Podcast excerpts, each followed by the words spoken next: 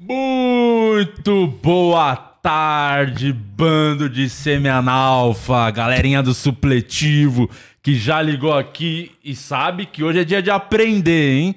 Porque além do Di Lopes, o convidado também tem muito pra ensinar hoje, tá? Mas antes, queria já pedir pra você, na verdade, implorar, né, Murilo? Exato. Porque ah, o YouTube não tá entregando os vídeos, não. Não. A galera fala, não, não recebi notificação do episódio, não sei o quê. Ativa o lembrete aí, se inscreve no canal que é importantíssimo. Esse YouTube é um traíra, Murilo Moraes. Exatamente. Deixa aí o seu like, deixa a sua inscrição também. Muito obrigado a todo mundo que está colando aqui. Para você que não é membro, você pode virar membro desta grande bobeira. E por apenas R$ 7,99. Aproveitem. hein? Porque vai Aproveite ter surpresa, vai ter hein, pra surpresa vocês. na faturinha, viu? Então você aproveite a promoção de R$ 7,99 para virar membro desta grandessíssima bobeira. E o Luciano Guima te fala quais os benefícios que você tem. Ah, os benefícios, você tem acesso ao grupo do Telegram, que é muita fofoca e muita informação em primeira mão.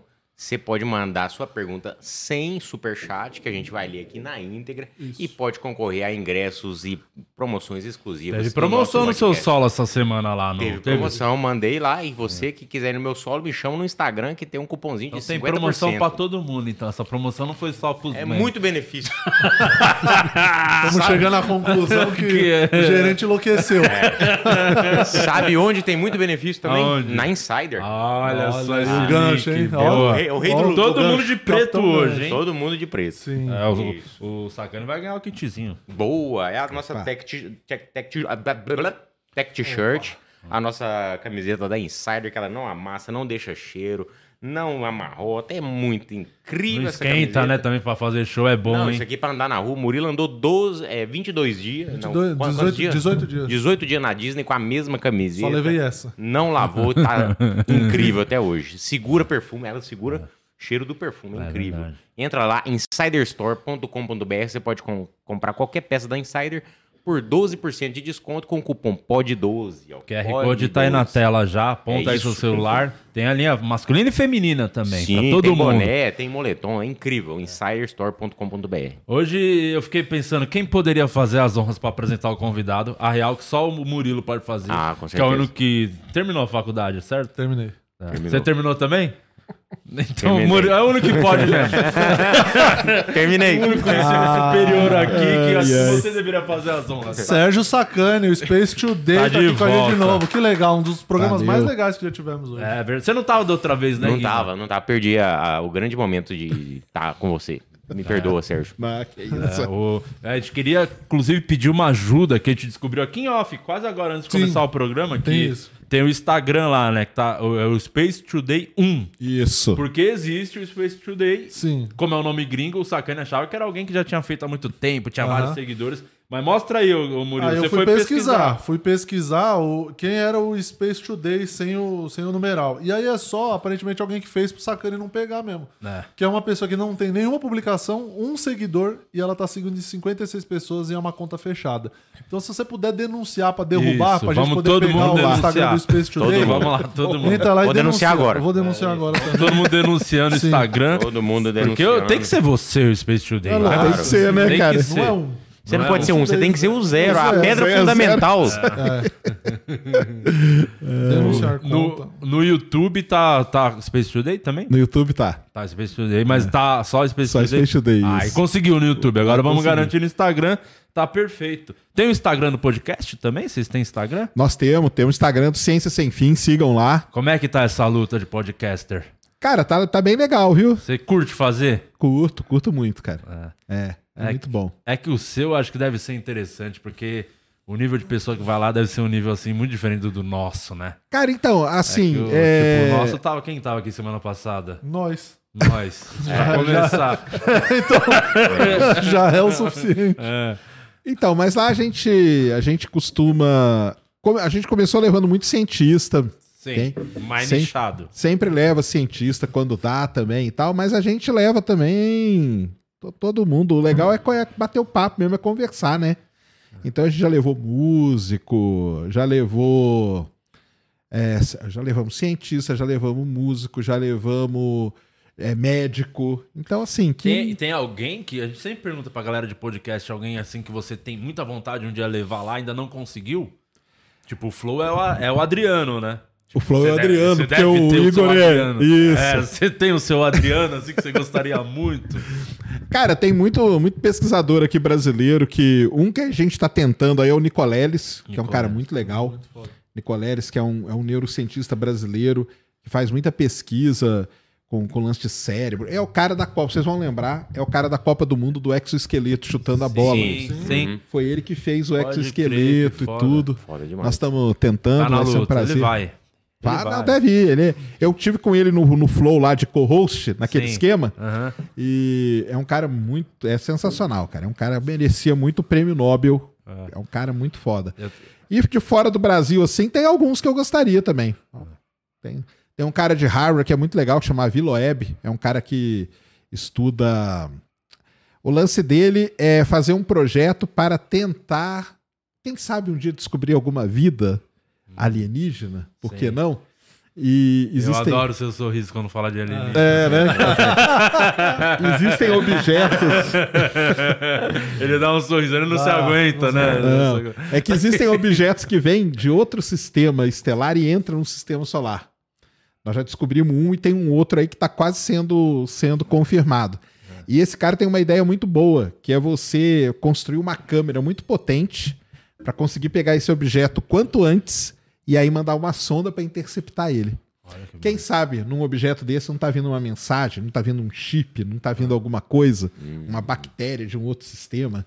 então é Quase que um interessante. biscoito da sorte, né? Ca- Talvez que. É, aquela garra- garrafa com a carta, né, dentro. Isso mesmo. Isso mesmo. Eu, Ah, ta- incrível. eu tava vindo de viagem, a gente tava fazendo quatro amigos fim de semana. O Afonso é muito fã do seu trabalho. O Afonso Padilha adora. Ah, é? Pô, Te salve pra ele. Aí ele, ele falou assim: pede pra ele falar do ZT. Eu adoro quando ele fala do ZT. O pessoal gosta, né? Queria- gosta de um, de um esquema.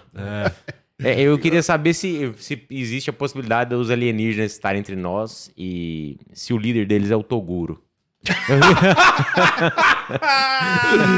eu amo demais. eu amo. Mas já pensou, o alienígena chega e Em fala: pleno "Ó, procura, 2022. Conhece Elon Musk? Procura um perfil no- 2022, no né? Twitter. O To- Tem um perfil no Twitter que é incrível, que é se o Toguro aparecer, o vídeo acaba. Depois procura esse perfil no Twitter. Cara, isso é incrível, é incrível. Cara, mas esse negócio do alienígena estar entre nós, você sabe que existe essa teoria dentro da ufologia, né? Tem, Sim. É a teoria dos homens de preto, Men in Black. Tanto que o filme é baseado é nisso. É baseado na. É, isso aí é, uma- é um negócio famosíssimo que tem mesmo. Quem estuda aí toda a, a ufologia a sério, existem muitos relatos e casos mesmo de pessoas que são visitadas por, por seres humanos, Uhum. Só que com um comportamento muito estranho, sabe? É, é o E eles Toguro. sempre tá vendo? usam. E eles sempre, e olha, nós aqui estamos tudo de preto, né? Olha. Então, quem sabe, hein? É.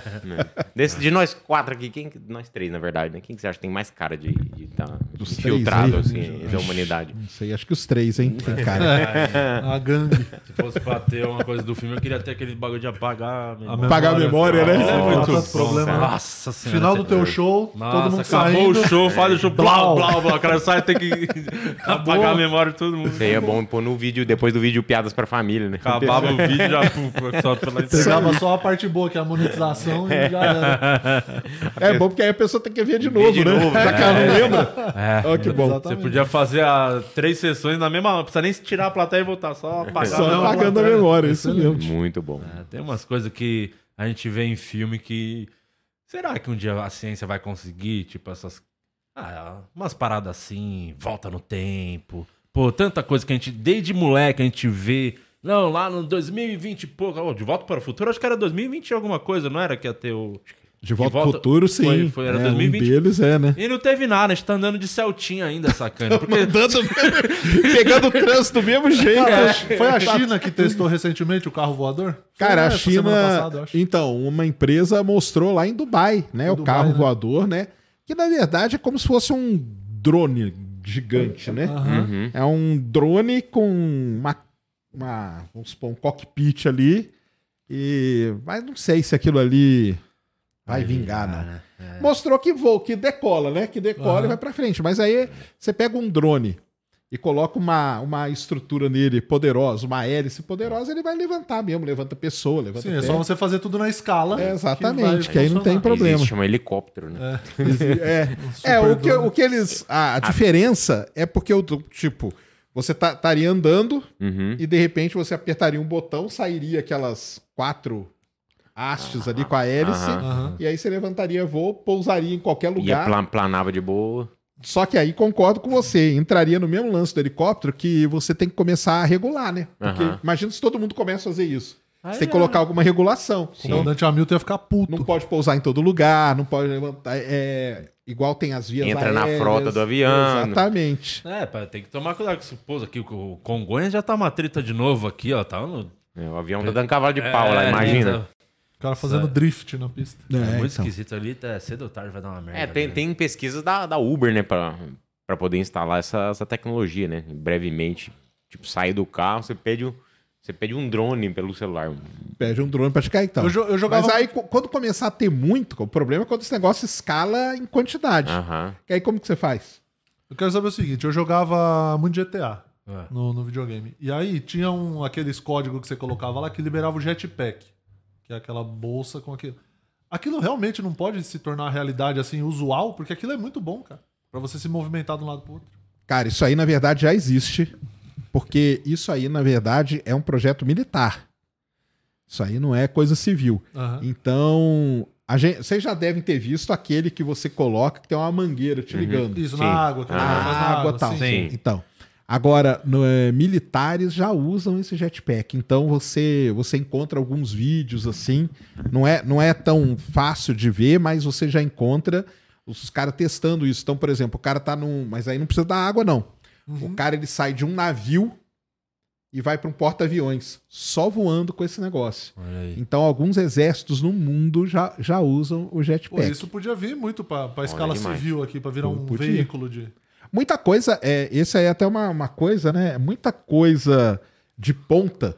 E aí não é à toa que os Estados Unidos gastam uma fur- 700 bilhões de dólares com as Forças Armadas, que muita coisa de ponta é desenvolvida realmente para o meio militar, né? Uhum, Uhum. E para o meio espacial também. sim. É o que a gente fala. Então, muita coisa que a gente usa é, é o que a gente diz que é spin-off do desenvolvimento que foi feito para essas coisas, Aham. porque tem que ser coisa muito de ponto. Você pega aí, hoje no Twitter tem vários perfis que mostram a guerra lá na Ucrânia. É um negócio triste pra caramba, mas se você vê, Em você vê real. drones, você vê os, o tipo de drone que tem atacando e sendo atacado e as imagens que eles fazem. E isso aí tudo pode passar para o mundo, pro mundo civil, né? Vamos dizer Aham. assim. Então, pode ser que num futuro isso venha para o mundo civil. Só sim. vai ser É meio um- treta ter dois caras num jetpack, né?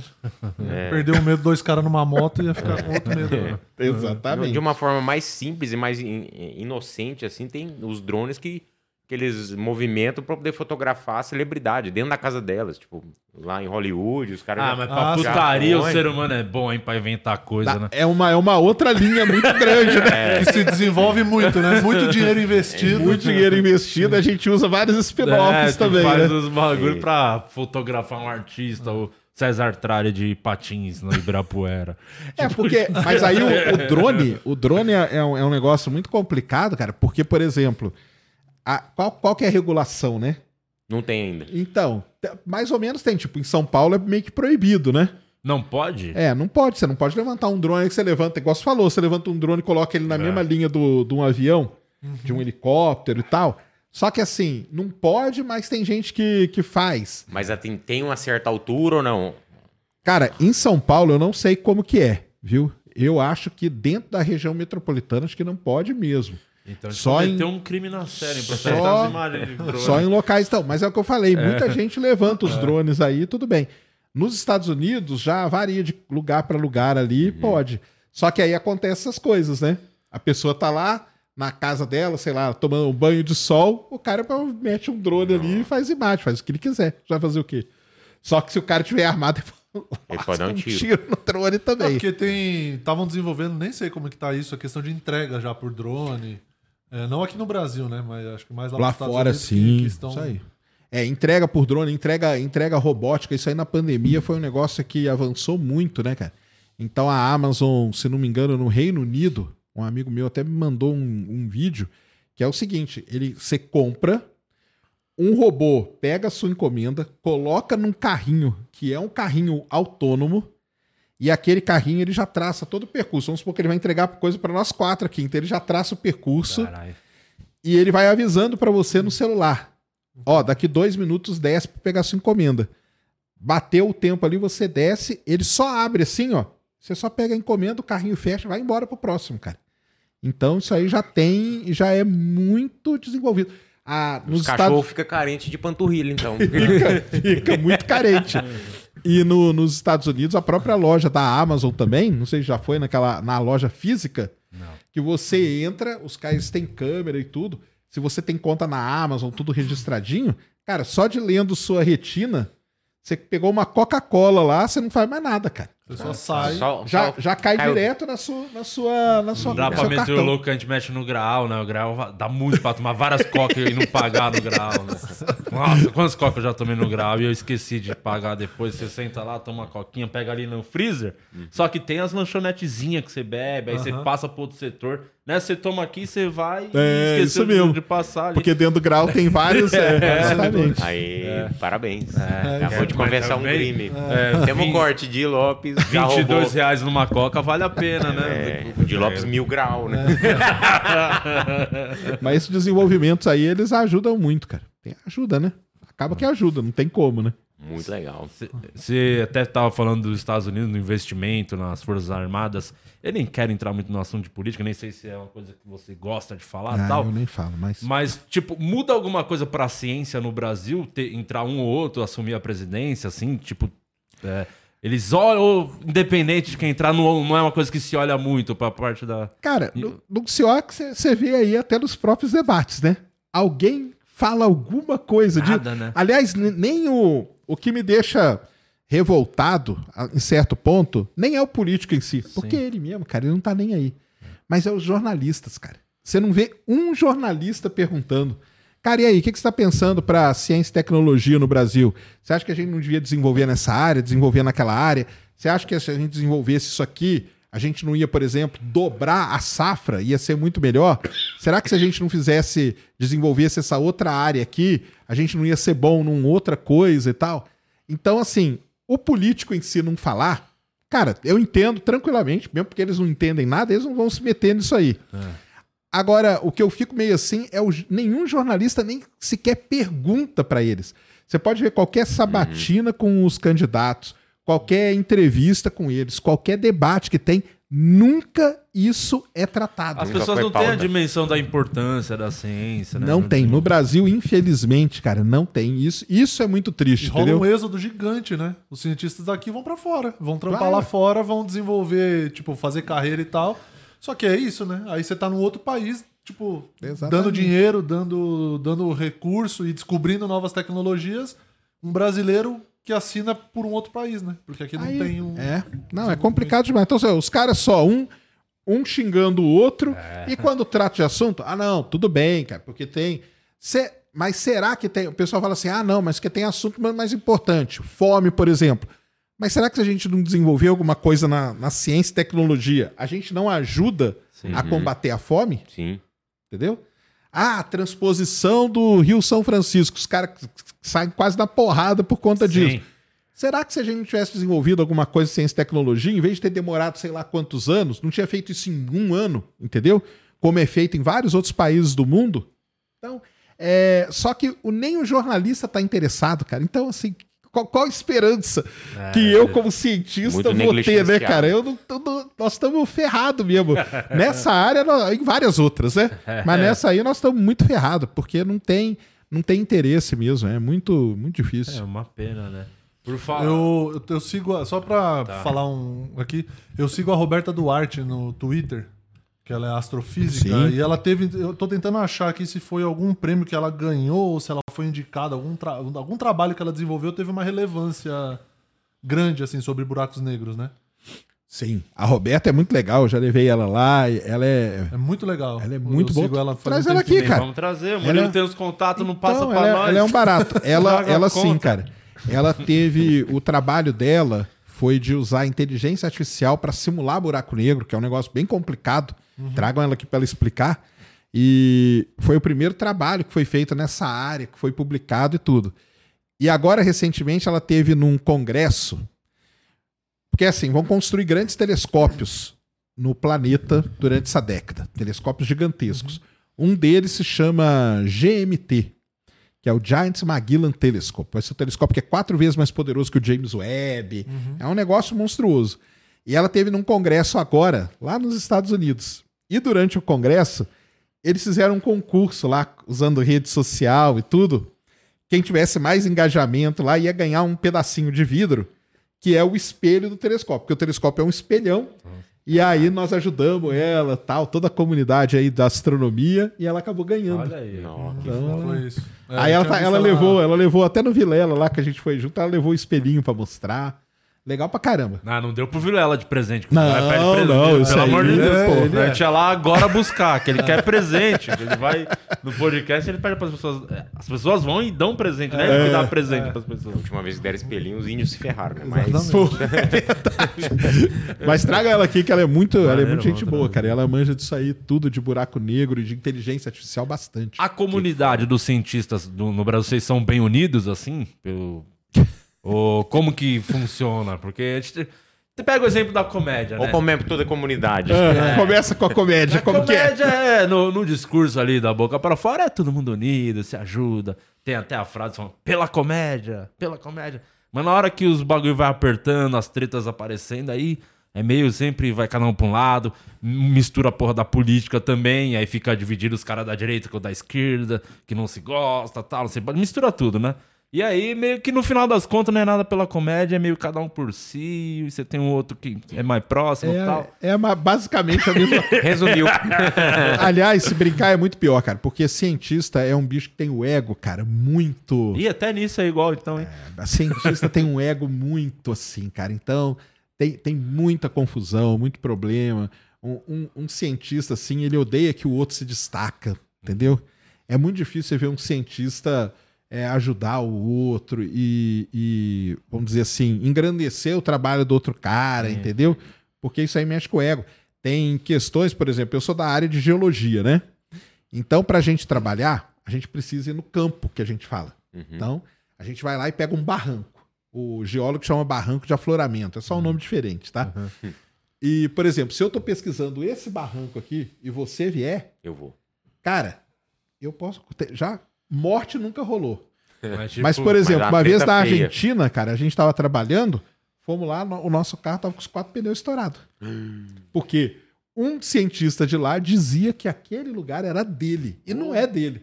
Mas é porque é onde ele desenvolveu o trabalho. Então ele não quer que prostituta ninguém brigando chegue... por ponto, né? Cara, é, mu é muito. te- É triste. É outra coisa que é muito triste, cara. Porque se fossem unidos, teria como ter uma voz até pra brigar e, e chegar no, no- no- no- em algum tipo de poder, né? Sim, pra cobrar, E exigir. pra cobrar e tal, e ser organizado e tal. Mas acaba que no frigir dos ovos, é o que você falou. Cada um vai querer ver o seu lado e não vai ter união, e aí um é de esquerda, um é de direita, o outro é de não sei o quê. E aí, cara, vira aquela coisa, é terrível. Dentro, é, e o ambiente acadêmico dentro de universidade é pior ainda, cara. É um ambiente muito tóxico. É mesmo. Muito, cara. Caramba. É muito complicado. Tem professores, cara, que trabalharam, tipo, 20 anos a sala um na frente do outro, eles nunca se falaram, cara. Caralho. Entendeu? Por quê? Porque um, uma vez conseguiu um projeto e ganhou lá milhões de reais. E o outro não conseguiu. Então e aí o que não essa. conseguiu fica com ciúme e tal, não sei o quê. E, e o que, que acontece dentro do meio acadêmico?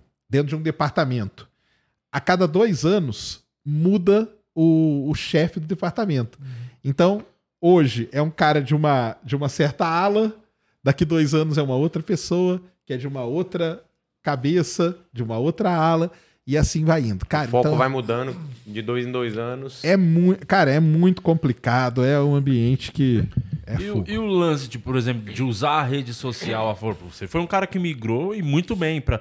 Tem mais cientistas que fazem ou tem uns que olha torto pra, pra esse lado do cientista?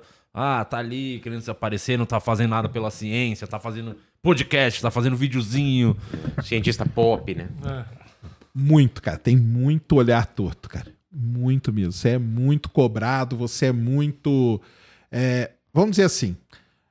Os cientistas, há uns 4, 5 anos atrás, de jeito nenhum queriam ir pra rede social, cara. Tinha isso um pouquinho de. No... De ah, não, de jeito não, que vídeo, pra quê? E não sei o que e tal. Mas aí o que, que aconteceu? Começou a surgir a galera da conspiração. Pra a galera da Terra plana. Uhum. Veio com tudo. É. E dominando a rede social. Na hora que o cientista resolveu olhar ali pra fora do, do mundo dele, ele viu aquele mar de lama ali. Viu que a Terra era plana. Viu que a Terra era plana. que Todo mundo achava que a Terra era plana. E aí, de repente, o cara agora ele quer chegar, entendeu? E, e- e colocar toda a parte científica dele.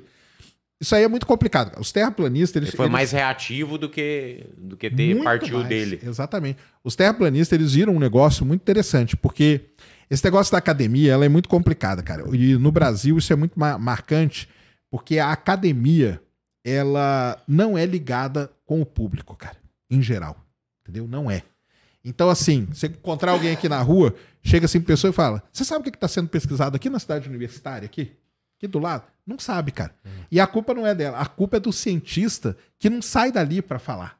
Entendeu? Uhum. Porque hoje já mudou. Daqui a pouco eu chego no que mudou. Tá. Mas o que, que o pessoal falava? Cara, pra que, que eu vou lá, cara? Não vai lá, não. Deixa esses caras, entendeu? Porque o, muitos iam até como concorrência. Pô, você vai lá falar, cara, aí vai vir um monte de gente querer fazer o curso.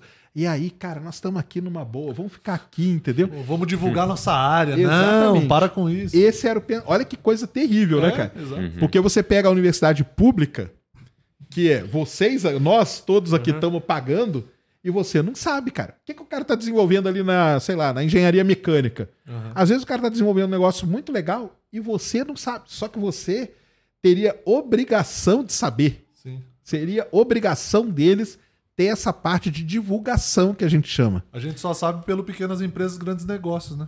Do nada tem uns vídeos lá, tipo, a galera da Mauá desenvolveu um negócio que ganhou um prêmio não sei Então, aonde. Mas aí é Mas sai diferente. domingo 5 da manhã, É, né? então. Uns horários ruins pra passar. Não, mas aí, então, mas aí você deu um exemplo é, bem tipo, você falou, ah, o pessoal da Mauá, mas a Mauá não é uma universidade pública. Ah, tá. E essa é uma grande diferença, entendeu? Entendi. Agora, eu. Aí as, as particulares se tornam referência e deixa a pública escondida. Exatamente. E, mas aí o que aconteceu? Teve esse fenômeno aí, e aí o pessoal começou a olhar e falou: cara, nós vamos ter que fazer alguma coisa. Então, hoje, já tem uns cientistas que se arriscam a ir pro, pro, pro mundo digital aí das redes sociais. Ter canal, É maneiro, porra, falei. ir Pra para. Twitter. Tem muitos que são ativos no Twitter, bem ativos mesmo, entendeu?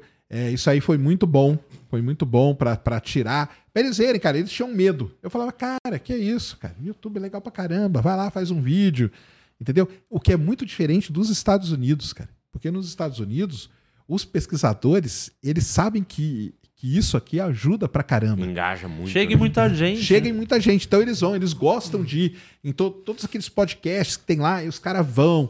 E quer. Cara, chegou a um ponto de um cara de uma universidade, pra você ter uma ideia, ir numa universidade aqui brasileira, se eu quiser entrevistar um cientista, é muito difícil, cara. É muito difícil. Não é fácil, entendeu? Mas por questões da universidade ou do Por próprio... questões de tudo.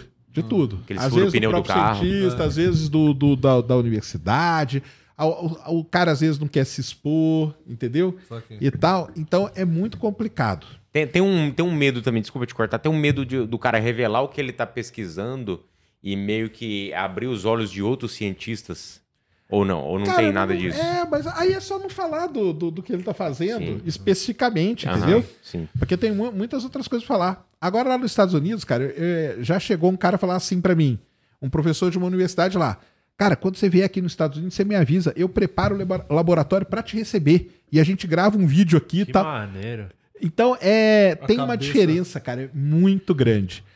Mas tem melhorado, né? Vamos ver se vai. Só que aí também começa a ter, a ter treta no próprio. nas próprias redes sociais, entendeu? E aí um no. Ah, não, ele tem 50 mil inscritos, eu só tenho dois. Ah, que se foda aí. Ah. Então aí começa essa, essa mesma picuinha de novo, entendeu? E isso é, é ruim pra todo mundo, cara. É ruim pra todo mundo. Eu, Porque aí perde a força. eu, eu fiz, você falou do James Webb, eu tava. Eu me diverti muito com aquele. O cientista lá que postou a foto do, do salame, falou que era uma estrela do sol. Como é que foi a repercussão no meio, assim? Porque O que, que é Primeiro- isso? Contextualiza, eu não o cara tirou uma foto de um salame, postou no Twitter e falou que era uma estrela do sol. Ah. Que era uma estrela. Aqui, ó. Tá. Quer ver? É, ele falou assim, A ó... estrela mais ah, próxima o do James- Sol. é, a- o James Webb acabou de fotografar a ó. estrela mais próxima do Sol. Mostra na câmera ali, Muito vê se tá pegando aí, diretor. James Webb fotografou meia pepperoni e meia mussarela. É, não, e eu acho que até um pepperoni, na verdade. Pepperoni. Cara, o que é... Bem, primeiro tem um contexto nisso aí que ele É, é isso que eu queria saber. O contexto é o seguinte: quando o cara postou isso aí, só se falava no James Webb, entendeu? Então, ah, o James Webb fotografou tal coisa, tal coisa. Ele fez uma zoeira, cara. Ele fez uma zoeira. Entendeu? Ele. Ah, quer saber? Vamos zoar. Aqui, aqui, ó. O James Webb fotografou aqui a estrela mais próxima. Foi uma brincadeira, cara. Só que Deu uma repercussão. o cientista não tem senso de humor, cara. Nenhum, cara. Entendeu? Aí falou: como que pode o cara ter feito um negócio desse? Um trabalho tão sério. Enganar Cara, as pessoas. Foi muito engraçado. pô. Foi só uma brincadeira que o cara fez, cara, pra, pra descontrair. A, a crítica. E, é uma- e tem uma crítica por trás disso. Falou, cara, tudo era. Nessa semana que ele postou isso, era tipo, tudo era o James Webb, entendeu? James Webb fotografou não sei o quê, não sei o quê, não sei o quê. Ele tava fazendo uma crítica, tipo assim. Cara, a astronomia não é só o James Webb, entendeu? Tem várias outras coisas Sim. acontecendo. Então eu vou colocar aqui, vocês vão ver. E, e deu certo, né? Ah, maravilhoso. Maravilhoso. deu a repercussão. só que o cientista falta um senso de humor pra ele, né, cara? É, Então, ele, ele pediu desculpa depois. então, né? não, meio, meio que foi forçado, né, cara? meio que forçaram o cara a pedir desculpa. Ah, pessoal, eu fiz uma brincadeira, era só pra descontra... Cara, é, Chato, todo mundinho chato. é, é, é chato, cara. Puta E- isso pariu. afasta, cara. Isso afasta o público, entendeu? Porque o cara vem aqui e fala assim: não, cara, então, de acordo aí com a derivada de Gauss, entendeu? Terceira derivada, de acordo com a lei de, de, de Euler e não sei o quê. Cara, acabou. O cara já foi embora. Parece o Ciro falando. É, exatamente. ficha, não tem como. Aí não tem como. Agora você traz para um linguajar mais próximo e tal. Então, isso é um grande problema. É, na USP aqui, em algumas áreas, o pessoal já tem curso de divulgação científica, porque divulgar, fazer divulgação científica é uma maneira de você comunicar a ciência né, de uma maneira mais, mais, mais simples, mas não simplória. Então tem essa, Sim. tem essa diferença. Então hoje já tem cursos aí na USP, mas aí o que é que aconteceu? A pandemia ajudou. A pandemia ajudou nisso. Não na minha área específica, mas em outras áreas, principalmente na área médica e tal, que aí os cientistas falaram, cara, se a gente não for Tem que ir pra frente da pro- câmera É, falar Se agora. a gente não for explicar para o público o que está acontecendo, quais que são as etapas para você ter uma vacina, o que, que faz uma vacina, o que, que é não sei o quê, nós vamos deixar qualquer um sair falando, não vai dar certo. Então, ajudou muito a pandemia nesse ponto aí do cientista vir para frente, entendeu? Uma outra curiosidade, depois o Murilo já vai Tá. até puxar a- as perguntas dos membros. e Tem, tem coisa pra mostrar pra vocês. Opa. Queria que o Sacane reagisse aí, falasse, o Murilo vai explicar depois. Sim. Mas uma curiosidade que eu tenho é um cientista que tá aí nas redes sociais, como você. Qual é o maior hater, tipo, do. É a galera da, sei lá, ufologia, o terraplanista. O antivacina. Quem, é, quem que é o grande hater hoje da ciência, assim, nas redes sociais? Cara, se eu te falar que são os próprios cientistas, Caralho. Cara, porque o. é, vamos dizer assim. É, te- tem um pessoal assim. Ah, o terraplanista é, é, é seu hater. Cara, eu meio que eu não tô muito aí, cara. Porque assim, eu não tenho a menor vontade, primeiro. Vamos supor que você é terraplanista. Você é ter- Eu não vou te convencer disso, cara. Ao contrário, entendeu? Eu nem tenho interesse, porque você tem uma fé naquela coisa ali. Eu não vou mudar a sua fé. Eu posso trazer todas as provas do mundo aqui pra você. Cara, eu não tô nem aí. Eu acredito nisso. Então, beleza, cara, você vai seguir Não, acreditando. é- não é uma fase, é uma, uma crença baseada em fato, é uma crença baseada É na na- fé na mesmo, fé cara. mesmo, nessa- Na fé. É paixão, né? É. Então, assim, ah, o ufólogo e tal.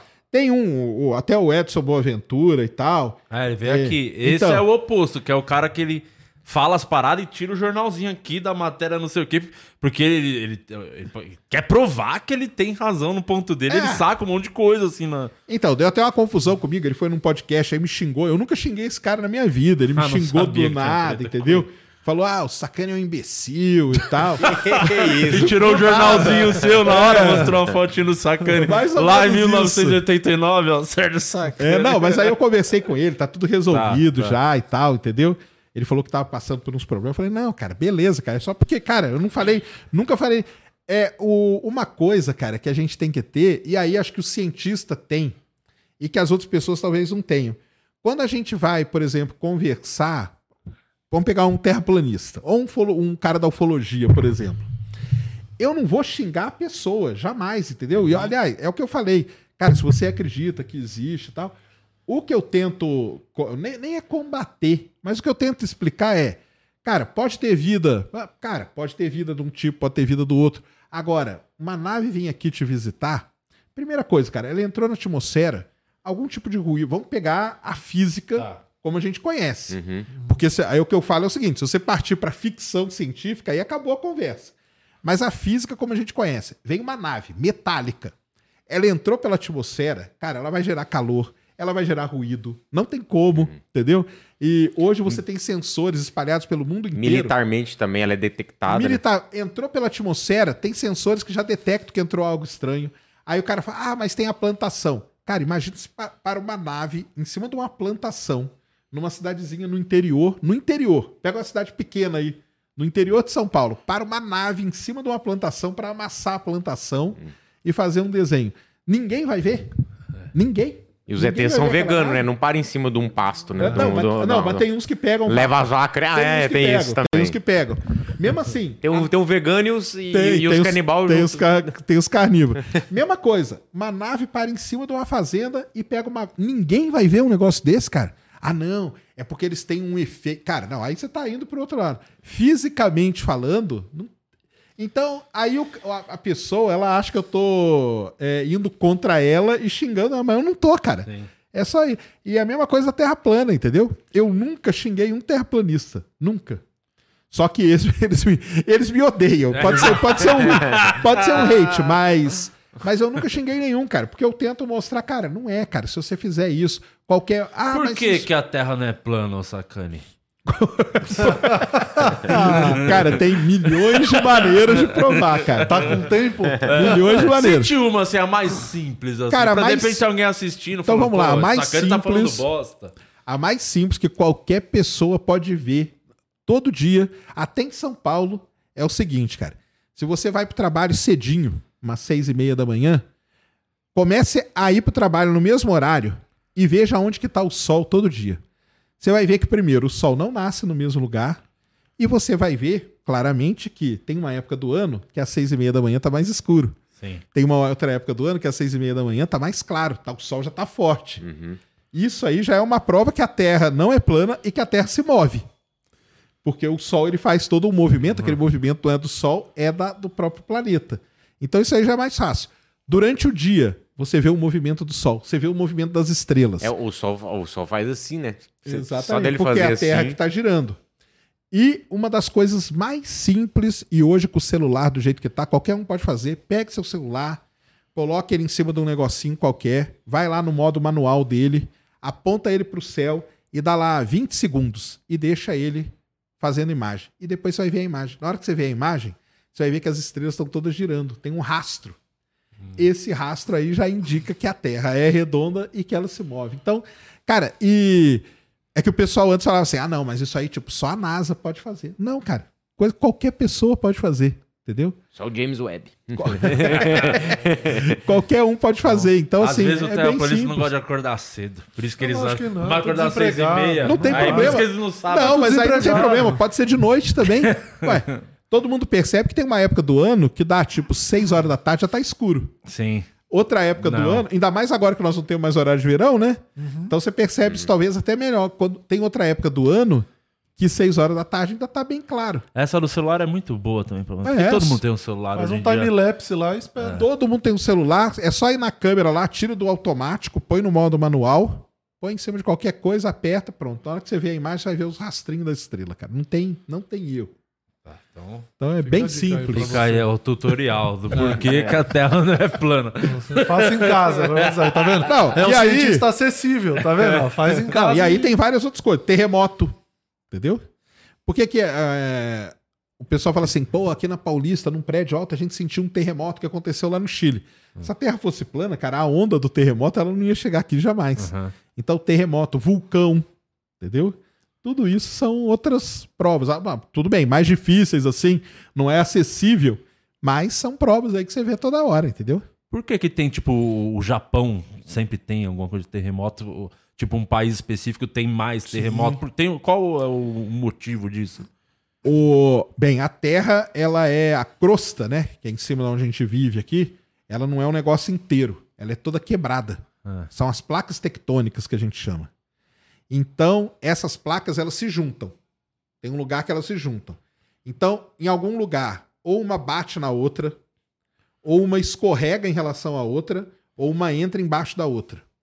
Então vamos pegar aqui no- nos Andes, no Chile e tal. Os Andes, todo mundo deve conhecer, né? Aquela cordilheira gigantesca. Por que, que ela existe? Porque tem a placa da América do Sul aqui e a outra placa aqui, chama placa de Nazca. Essa placa está entrando embaixo da nossa. Uhum. E quando ela entra embaixo, ela levanta aqui, ó. Então os Andes eles surgem por causa disso. Em toda essa linha aqui da América do Sul inteira, Chile, é, Peru, você vai subindo aqui, aí você entra pela, pela América Central toda e chega até lá na, na Califórnia, tem muito terremoto. Porque são locais onde você tem uma placa entrando embaixo da outra ali. E- No México, né? Teve um terremoto recente. Cara, o México é um dos países do mundo que mais tem terremoto. É, não só terremoto, mas tem vulcão pra caramba também. Tem um vulcão que entrou em erupção agora esse final de semana lá, gigantesco, porque lá tem muito terremoto. Lá são tipo milhares de terremotos por dia. É mais ou menos o que acontece Caramba. na Califórnia, entendeu? Só que assim, tem terremoto que é muito fraquinho que você não sente. Mas de vez em quando dá uns 5, 6 ali que dá uma balançada. Então, assim, alguns países ficam nessas bordas de placa que a gente chama. E aí tem muito sismo.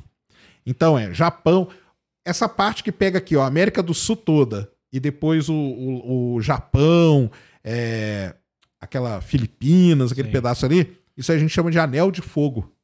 É o lugar da Terra onde tem mais terremoto e mais vulcão. Então tem muito terremoto e muito vulcão. Fora isso, tem Europa, que é uma bagunça de placa tectônica ali. Então a Itália tem muita coisa. E o Brasil, por sorte, nós estamos no meio da placa sul-americana. Ela começa no meio do Oceano Atlântico e vai até o Chile. O Brasil está no meio. Por isso que o Brasil, o pessoal fala, ah, o Brasil não tem terremoto. Entendeu? Por conta disso, que nós estamos no meio de uma placa. Tem a possibilidade dela rachar? Cara, não tem. Não tem. É o que, é, o que vai acontecer é que essas placas estão se movimentando. Sim. Então, nós separamos da África, né? Tanto que você vê no mapa, a gente encaixa Quando era direitinho ali. Pangeia, Isso, a Pangeia, nós separamos da África, porque o Oceano Atlântico está abrindo. Uhum. Depois o Oceano Atlântico vai parar de abrir. E a, e a placa de cá vai começar a empurrar. Então a tendência é ficar indo e voltando, indo e voltando, entendeu? E aí, de repente, uma bate de um lado, outra bate do outro. quando tem a placa no mar dá o tsunami e tal. Exatamente. Isso aí. Então, só, mas aí são coisas para milhões e milhões de anos. Então, Não vamos estar aqui, muito provável. não vamos tacando. Na, na- na nossa vida não vai mudar muita coisa, viu? Mas não- Esperamos, não. Pode dar aí na, ali em- na Califórnia ali. O pessoal espera por um grande terremoto que vai dividir.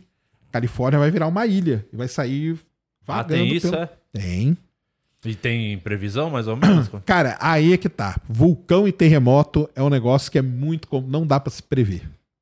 O pessoal tenta fazer tudo que é estudo e tal, mas é, é muito É complicado. o calcanhar de Aquiles da ciência. É um calcanhar de Aquiles Conseguir prever. prever o negócio. Exatamente. Mas lá na Califórnia, por exemplo, quem um dia quem for pra lá, visite a Falha de San Andreas. É um negócio Tem até um impressionante. filme. né? Tem um filme, Tem um tudo, filme. mas se você pode fazer até um passeio de helicóptero por cima, que você vai ver a falha mesmo, a terra abrindo assim, ó. Sim. E aquilo ali daqui um dia vai separar. e O The Rock que deu um embora. soco lá. O The Rock tá Ele- ele- o filme é com ele, né? O filme. é isso Graças a Deus ele tava lá pra salvar. Pra salvar, segurou a placa. Ele segurou de um lado e do outro aqui, assim, ó. pra não deixar separar É igual o. Homem-Aranha, né, É, daquele e só puxou primeiro. no meio. Qual que é a do vulcão, que é imprevisível? Por que que, assim, é, a ciência talvez ainda não conseguiu. O que que, que o E- e deixa nem- o vulcão tão misterioso? E na esteira dessa pergunta, como é que o cara consegue prever? é, O cara, você falou que o cara tava pesquisando para poder prever um objeto que vinha do espaço, mas não consegue prever o vulcão. Exatamente, né? Cara, por que, que é muito complicado? Vulcão, assim, a gente sabe onde que ele tá. A gente sabe onde eles, onde eles estão. Só que quando que eles vão entrar em erupção? Essa que é a grande pergunta. Então, é, não, a gente não... Para você conseguir prever alguma coisa, você tem que detectar um padrão. E a gente não consegue detectar um padrão muito bem definido. Porque tem vulcão que antes de entrar em erupção, ele tem lá pequenos terremotos. Tem outro vulcão que não tem, entendeu? Que ele pega e entra em erupção de uma vez. É, sem ter terremoto nenhum. Tem outro vulcão que antes de uma grande erupção, ele começa a soltar gases assim. Em alguns pontos dele, você vê uma fumacinha subindo. Tem outros que não tem isso. Então as características dos vulcões são muito diferentes. E com isso a gente não tem como padronizar. Um padrão, mais ou menos, é esse de ter muito terremoto. Porque o que acontece com o vulcão, né? Lá embaixo da Terra, você tem magma, que é a rocha derretida. Uhum. E antes do vulcão entrar em erupção, essa rocha começa a se movimentar. Então você tem um monte de rocha derretida se movimentando embaixo da Terra, isso causa pequenos terremotos. Então o pessoal fala assim, quando começa a ter uma grande quantidade de pequenos terremotos e é uma região que tem vulcão, muito provavelmente ele entra em erupção. Mas pode ser que ele não entre. Entendeu? Nossa, essa variável que. Essa variável é terrível, cara. Mas aí o que, que o pessoal hoje faz, né? Como a gente tem muita gente morando no planeta e muita gente mora perto de vulcão, por que, que mora perto de vulcão? Porque o terreno do vulcão é o melhor que tem no mundo, cara. Mesmo? É, aquele basalto ali é uma maravilha. Tanto que o melhor charuto do mundo, o pessoal fala que é cubano, tem muita gente que fala que não, que o melhor charuto do mundo ele fica ali na Honduras, Nicarágua e tal, porque tem uns vulcões ali e é onde na- a folha do charuto cresce é no terreno vulcânico. Caramba. Então muita gente mora perto de vulcão e a pessoa não quer sair, porque é uma terra muito fértil mesmo, muito, muito boa. E aí você tem que tirar a pessoa. Começa a dar muito sismo pequeno, vamos lá e retira todo mundo. Às vezes não dá tempo. Quem, não sei se vocês vão lembrar, o Pinatubo foi um grande vulcão que entrou em erupção há alguns anos atrás. O pessoal tentou ir lá tirar o pessoal, o pessoal, não vamos sair, cara, não vamos sair. De repente o vulcão entrou em erupção, saiu todo mundo correndo. É, vamos ter que sair. Mas morreu, mas morreu muita gente, por quê? Porque vulcão é uma força, dependendo do vulcão, é muito Nossa. violento. E aí você não consegue correr da, da, da, da Não dá lava, da tempo não correr. dá tempo, cara. Então, assim, quando começa a ter muito terremoto, o pessoal já vai lá e tira todo mundo. Mas às vezes não entra em erupção. Ah, tá. Então é complicado. E aí, por que, que a gente consegue prever um objeto? Porque as, as leis físicas são, são muito mais previsíveis, cara. Porque é mecânica celeste, entendeu? Então a gente sabe que um objeto ele vai estar na órbita de um outro com a distância tal e tal. Se a gente calcular a massa, a gente consegue determinar tudo. Então é, por incrível que possa parecer, é mais fácil Caralho, Você- que prever a órbita de um asteroide, de um cometa, do que se um vulcão vai entrar em erupção ou se vai ter um terremoto. É, isso é impressionante mesmo. V- Como que é você, pessoalmente, eh, em relação a filmes de ci- ciência, ficção, científica? É? Você curte, você se amarra? Ou você é daquele que você vê e fala, pô, isso aqui é impossível acontecer, que vacilada que eles deram? Cara, você, eu, eu adoro todos, você cara. tem um preferido, assim, que você, você fosse recomendar? O seu filme de científico preferido, assim? Interestelar, com certeza. Interestelar, esse é muito bom mesmo. Filmaço. Ah, Que é o lance do cara tá lá e passa não sei quantos anos, os, os minutos, né? Como é que era? Agora O Interestelar, eles. Até o Interestelar, cara, ele é muito interessante por vários fatores. Ele é muito ligado com a realidade. Tá.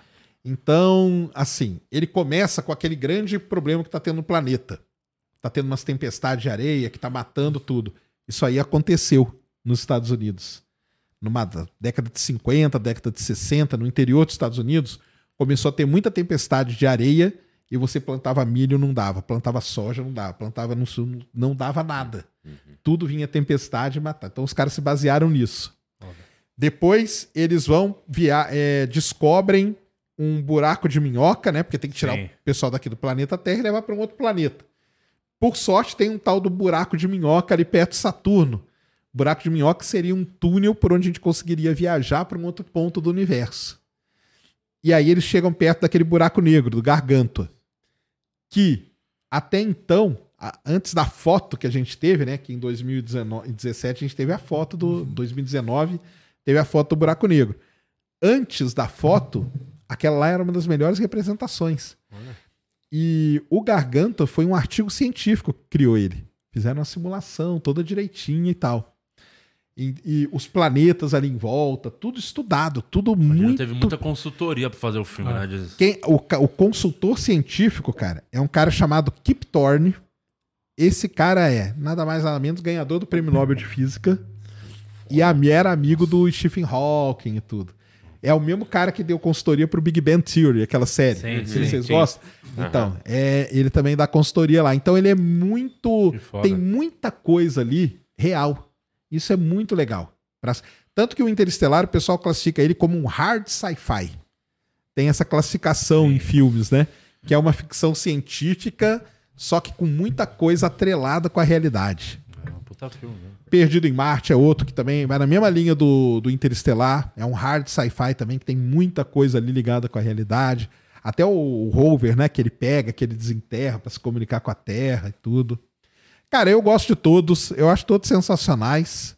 E acho tudo muito legal. O pessoal fala, ah, mas esse é. Eu falo, ah, cara, deixa, é liberdade. ó. O cara tem que ter a liberdade poética, né? Os filmes de alienígenas, te pega? Gosto também. Gosta? ET é um hard sci-fi? Não, ET não é, né, É cara? soft. um hard sci-fi seria nessa linha aí, meio contatos imediatos. É, contatos imediatos. Contatos imediatos, o filme chama-se Contatos Imediatos de Terceiro Grau, você sabe por quê? Não estudou, né? Estudou Porque na bem. ufologia você tem toda a linha de contatos imediatos, que vai do primeiro até onde eu lembro, vai até o nono. Aí os ufólogos aí podem me corrigir, mas vai do primeiro ao nono grau. Ixi. Então você tem primeiro grau, você avista uma luzinha andando, que é um contato imediato de primeiro grau. Uhum. Segundo grau, não sei o quê. Terceiro grau é aquele lá que os caras têm, que a nave pousa tal, e aí vai evoluindo até o nono Qual é grau. o grau daquele filme Sinais que os caras matam com água o ET? Não teve esse que é o do Mel Gibson? Os caras batendo os com água. sinais também. Os Os sinais também, ele é, ele é baseado nesse lance dos ETs pra usarem Da- da- plantações sim, planta- e que é a tal. fazenda lá. Aí, o, cara viu, né? É. É isso mesmo. Ah, é isso mesmo. Eu gosto, gosto de filme de alienígena pra caramba. É. Eu gosto de tudo, cara, desses filmes aí. Eu, durante muitos anos da minha vida, eu fui ufólogo, cara. Ah, você foi? É, eu pesquisei muito de ufologia. Muito mesmo. É. Muito. Então é por isso que eles têm isso. raiva. Porque você, É, eu você sou meio. virou meio que- casaca. Boa. Mas, é, mas eu gosto desses filmes todos aí. ET é um filme muito legal, entendeu? Ó, eu dei uma, um, dei uma gulgada aqui.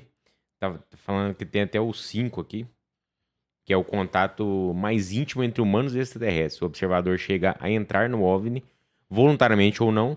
Se for à força, fica caracterizado um sequestro chamado na ufologia de abdução. A cantora Elba Ramalho afirma ter sido abduzida várias vezes. A Elba Ramalho não só foi abduzida, só ela foi abduzida na Avenida Brasil, cara. Que é mais ainda. Ninguém vi... Que ninguém viu, tem né? testemunha. Avenida Brasil? É. Ninguém passa a Avenida Brasil, né? Não. É. Quatro Então. horas da manhã ali é vazio, né? Exatamente. Quase não tem trânsito, né? Puta. Ou ET insone, né? De Mas aí, já que você tem. Vai, vai evoluindo. Ah. Tem até o nono grau, que, se não me engano, é relações sexuais com os extraterrestres. Sim, tem esse bagulho aí. Porque do- tem gente que relata isso e tudo. Então tem oitavo grau, o cara instala alguma coisa. Sétimo grau, é feito experiências. Então vai tendo todos os graus aí de contatos, é. Um abraço pro Belo e pra Graziana. Tá. Quem? O Belo e a Belo, Grazi. né? O. Berli, é. O Belo. Ah, o Belo, achei que era o Berli. Ah, esse, esse- quando ele faz show com a gente é terceiro grau. É, vai, vou- tem umas perguntas aí, Murilo, antes da gente, de- da gente mostrar lá o Tem. vídeo? Qual, a Anne mandou aqui qual a parte. Qual parte da trajetória profissional e de projetos que você mais se orgulha de ter realizado barra participado? Putz, cara, é assim, tudo que eu, eu go- me orgulho de meio que de tudo que eu fiz. cara? Cara, assim, eu, eu ia estudar astronomia, acabou que eu não estudei, né? Estu, fui estudar geofísica, né? Que é mexer com petróleo e tal. O meu trabalho mesmo é com petróleo. E, então eu trabalhei muito tempo embarcado. Eu embarcava em plataforma. Gostava Como que é bastante. a rotina na plataforma? Cara, é uma rotina meio terrível. falar Pesada. Assim, tem plataformas hoje que são muito boas. Plataforma que é quase tipo um hotel cinco estrelas, entendeu? Mas eu já embarquei em plataforma que é terrível, cara. É, assim, você trabalha 12 horas, descansa 12 horas. Então, ou você trabalha do meio-dia à meia-noite, ou você trabalha da meia-noite ao meio-dia. Você escolhe o. Não é você meio que escolhe, né? Você entra lá no, no turno Tem lá. as escalas, não. É, e o, o negócio é o seguinte, cara, você, por exemplo, vocês trabalham juntos. Só que uma hora você vai pra sua casa, outra hora você vai pra sua. E aí vocês se encontram aqui, trabalham, depois. Agora imagina você viver, morar e fazer tudo com a pessoa que você trabalha Home durante. office com os brother, né? Exatamente. Então é, é esse negócio de trabalho em ambiente confinado, né? Que o pessoal fala. Uhum. Então dá. Tem muita gente que não aguenta. E não tem pra mesmo. onde ir ali, né? É. Você tá no meio Não do tem, você do tá no meio do mar, não tem pra onde você fugir, Não não tem pra pra onde você pular. pra. Exatamente. Então, assim, mas precisa fazer o trabalho, né? Fica quanto tempo, geralmente? Cara, varia muito, tá? Varia muito. Tem, tem escalas que são 15 dias, 30 dias, 40 dias. Então isso varia muito. Tem às vezes eu, eu já estava indo, eu não ia e ficava muito tempo. Eu só ia para problemas específicos. Então ficava dois, três, quatro dias, já voltava e tal. Mas mesmo assim, cara, é um lugar que é barulho o tempo todo, entendeu? Um cheiro de óleo. É, é um lugar meio insalubre, né? Você tem que ficar de macacão o tempo todo, entendeu? Não é confortável. Não Nada, é nada confortável, cara. Nada confortável. Tem Mas mais aí? E a Pergunta. galera fica longe da família, né? Fica longe de esposa. Fica longe da família, fica longe de- de tudo. O bando de cara lá junto. Nossa complicado. senhora. Mas do resto também, cara. Entendeu? Mil. Ó, o Gilead mandou aqui. Acredito que no início do canal ele não imaginava chegar tão longe com tanto prestígio. Ao que ele atribui esse êxito? A escassez de canais desse conteúdo ou a forma como ele traz os assuntos no canal? Eu sou muito fã. Valeu aí, cara. Muito obrigado. É verdade, cara. Aliás, durante muitos e muitos anos, né, eu brinco com o pessoal que eu ficava falando pra parede, né? Porque quem faz vídeo é meio isso, né? Sim. Você fica falando pra parede ali na sua frente, né? 100%. E, cara, eu acho que o interesse por essa área aí acabou crescendo bastante. Porque muito se, se deve ao, ao próprio Elon Musk. A gente não pode tirar dele, entendeu? Sim. Ele meio que popularizou isso pra caramba, mostrando os lançamentos e tal. E ele é um cara popular pra caramba. Então, quando ele mostrou, muita gente começou a ver e aí muita gente começou a procurar. Então, isso aí ajudou muito mesmo. Então, do, desses cinco, seis anos pra cá, ele tem um papel assim fundamental nisso. É, eu acho que o, o pessoal começou a ter mais interesse mesmo. Não tem muito canal, tudo é meio tudo uma, uma, uma soma de E tudo quanto isso aí. O, o Flow te ajudou também. Que foi o primeiro lugar que você foi dar entrevista? Foi lá no muito, Flow? Muito, cara.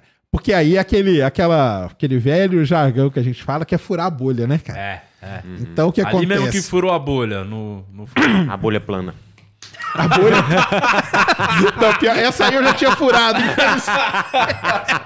Precisou nem do flow, né? Essa bolha plana, cara, eu já tinha furado. É porque assim, isso aí, isso aí é uma verdade. Porque Como você foi parar lá no Flow? Tipo, Eu fui parar lá por causa da Terra plana. é mesmo? Olha lá, tá vendo? tá vendo? O mundo dá voltas, dá volta, mas a Terra é plana. A não Terra é plana. A plana capota, né? Por que, que eu fui parar no Flow, cara? Porque o Flow levou lá o grande Xandão. Conhecem o Xandão? Aham. Sim. Sim. Então, o Xandão. E o Xandão ficou lá falando de terra plana com o Igor e com o Monark, né? E deu milhões de visualizações, né, cara? E aí eu fui lá no Twitter e enchi o saco deles, né? Falei, pô, cara, vocês podiam dar uma chance aí pro, pra alguém falar o contrário e tal, né? Que aí vai ficar só um lado. Eu- aí eu peguei o lance lá que o Monark fala do negócio da liberdade, né? Pô, vocês não são defensor da liberdade É, e tal. Então dá uma voz pra, pra outra, pro outro lado, falar um pouco e tal. E aí eles me chamaram Ah, que legal. pelo Twitter, entendeu? Aí acho que foi até o Serginho que entrou em contato comigo. Falou: Ah, cara, então você quer vir aí? Então vem aí. Pra aí eu fui. Era lá na primeira. Sim, sim. Primeiro Era lugar. aqui pertinho aqui da. Não, nem era esse. Não, Era mas é o outro ainda. que era mais perto ainda. O outro. A primeira Isso. casa. É, a primeira onda É, lá. é. E aí foi. E é, e é esse negócio mesmo, cara. Porque a gente começa a falar de um tema. Não sei se com vocês acontece a mesma coisa. Bem, começa. na- na- no meu caso, era só quem gostava de, de- desse tema, né? De astro, espaço, foguete, lançamento e tal. E a gente sabe que isso tem um limite, cara. Isso vai chegar a um certo ponto que, tipo, você não vai crescer mais. Você atingiu lá tantas pessoas, são aquelas pessoas ali. Eu brinco com o pessoal que fala que você fica pregando para convertido, né? Tem um Tá. nicho ali, né? É, tem um nicho ali. A sua igreja tá todo mundo ali, só vem aquela galera ali. Quando foi no Flow, quando foi no Podpah também, entendeu? Que aí no Flow furou uma bolha gigante, lá no Podpah furou outra também, Que é outro público. que é um outro público e tal. E vim aqui também, entendeu? Acaba, acabou Ah, indo você pra- pegou muita gente do supletivo, né? Não, cara, mas é porque sabe o que é legal de ter e, e eu sempre aceitei. Galera do pagode, aqui é a galera do pagode. então. Você já imaginou que eu tava Ótimo. falando vocês pra galera do, que curte pichote? Tá excelente, tem que popularizar tudo, entendeu? O pandeiro é plano. É. Vi- o Vilela, entendeu? Sim. Então eu agradeço demais a todos vocês aí que, que deram essa. Eu sempre falo, cara, que é muito grato porque deram essa voz aí pra ciência, né? Pra vir alguém falar um pouco de- desses temas que é. E isso acaba. Então você fura uma bolha aqui, fura outra ali Maneiro. e tal, e acaba popularizando. Isso aí que é Eu legal. não sei se as pessoas têm, têm uma visão da ciência, não sei por conta da escola, de ser uma coisa chata, né? Um É o, assunto acho que é o chato. jeito que passam, cara. É, é. É o jeito que passa. Então, Porque a ciência é assim, cara. Por exemplo, eu vou falar, vou dar um exemplo. Supernova. Supernova é uma estrela que explode. Pô, não é um negócio legal pra caramba, cara. Uma Demais. estrela explodiu. Aí você pode falar desse jeito. Ou eu posso chegar aqui, olha só, o que, que acontece? A supernova é o seguinte: a fusão nuclear começa com o hidrogênio, depois ela vai passa para o hélio, carbono. Chega um momento em que a, o equilíbrio hidrostático da estrela é quebrado. Pronto, acabou, ferrou, né, cara? É, já perdeu a sala Já inteira. perdeu a sala inteira. Já perdeu a sala inteira. Que é aquele negócio, cara. Você tem que ser simples, você tem que dar a informação correta, mas de maneira simples, cara, de maneira acessível. E aí é o seguinte, por exemplo, tô falando aqui pra vocês três. Um de vocês, pô, cara, pô, gostei desse negócio de supernova. Deixa eu pesquisar mais a fundo. Sim. Deixa eu ver mais a fundo o que que é. E pronto.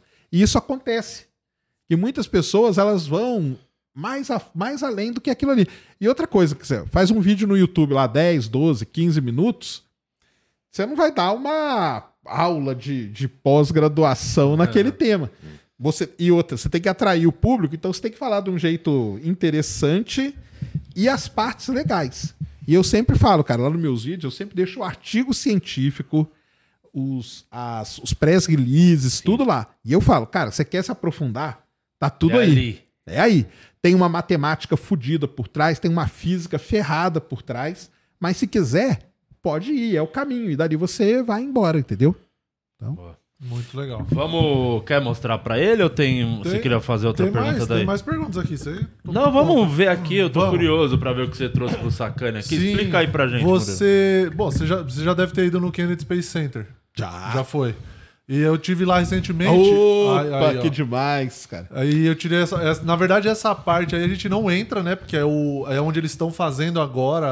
Isso. todos Esse os prédio aí é o. O que, que é esse prédio? Esse prédio é considerado o maior pé- edifício do mundo, né, cara? Essa bandeira dos Estados Unidos ela tem o tamanho de uma quadra de basquete. Porra. É a informação que eles dão lá. Quando você tá passando, que você só passa de ônibus na frente desse, né? Ah, eles são muito patriotas, eles gostam muito de tudo.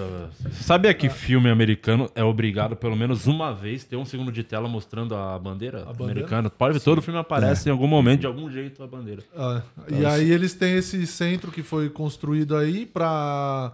Esse prédio, ele é, ele, é, a- ele é alto, ele tem mais de 110 metros de altura. Porra. Foi tipo não sei quantas mil- milhões de toneladas de concreto pra fazer. Eles dão todas as informações quando você tá passando. É legal por aí. demais. Mas você entrou lá mesmo, lá Não, dentro. nesse não. Eu- a gente- o que a gente vai visitar é num outro, que fica a uns 5 minutos de distância daí, que era o prédio antigo. Que era onde eles faziam os Então, foguetes. e tal. esse aqui, ó, ele chama VAB, que é, É. Vehicle Assembly Building, é onde o, o foguete. Lá na época do- da missão Apollo, Sim. o Saturno V ele tinha 110 metros de altura. E você precisava montar o foguete. Aonde você vai montar? E a, e a Flórida, você tem furacão, tem época do ano que chove pra caramba. Então eles construíram esse prédio gigantesco. E lá dentro eles colocavam o, o Saturno. E o Saturno ele era um foguete que ia sendo montado de pé. Então vinha a primeira parte, a outra parte vinha aqui. E depois a porta abre e o foguete sai de lá de dentro para ir para a plataforma de lançamento. Incrível. E aí, esse prédio foi usado na missão Apollo, depois ele foi usado pelos ônibus espaciais. Então, o ônibus espacial era montado aí dentro também. Um guindaste gigantesco. E agora, se, se você ver ali na portinha, tá escrito Artemis, ó. Sim. que é o novo foguete que está sendo montado lá Olha dentro. só. Eu vi o Artemis no. Você viu na plataforma. É. Porque você foi lá, ele tava nessa época de Isso, ser eu fui em lançado. setembro agora. Ai, E ele que tava lá na plataforma. E uma, uma, uma informação interessante desse, desse prédio aí é que eles falam que quando você, você passa por um ponto que é onde é o, a rua que, que o foguete vai para a plataforma. E aí é tudo cheio de pedra tal, que é um jeito deles tentarem ter menos trepidação tal, porque a parada, ele se movimenta, esse foguete, daí até a plataforma a uma milha por hora. Então, tipo, leva não sei quantos dias, porque acho que são 3 quilômetros de distância até onde fica efetivamente a plataforma de lançamento. Então, eles levam não sei quantos dias para transportar o negócio de um lado para o outro, porque é um peso gigantesco, são mais, toneladas É e isso mais mesmo. toneladas. Ele tem, o, ele tem o transportador dele, é o maior veículo de esteira do mundo. Ele vai andando em cima de uma esteira, é, uma esteira, e essa, e essa ruazinha de pedra aí, essa pedra, ela foi feita. Ela foi feita, ela não é uma pedra natural. Porque ela tem que, ela tem que ter a deformação correta e tudo para o negócio ir andando. É um negócio impressionante, cara. Aquela missão Artemis ali é a que vai levar a mulher pra Lua em 2024? Isso, essa aí. Aí quando, ele, quando você teve lá. É, quando você teve lá, É tava. a primeira mulher. Vai se livrar. o cara casado há 20 anos falou: Mano, isso vamos que é tão criar um o prédio." foguete.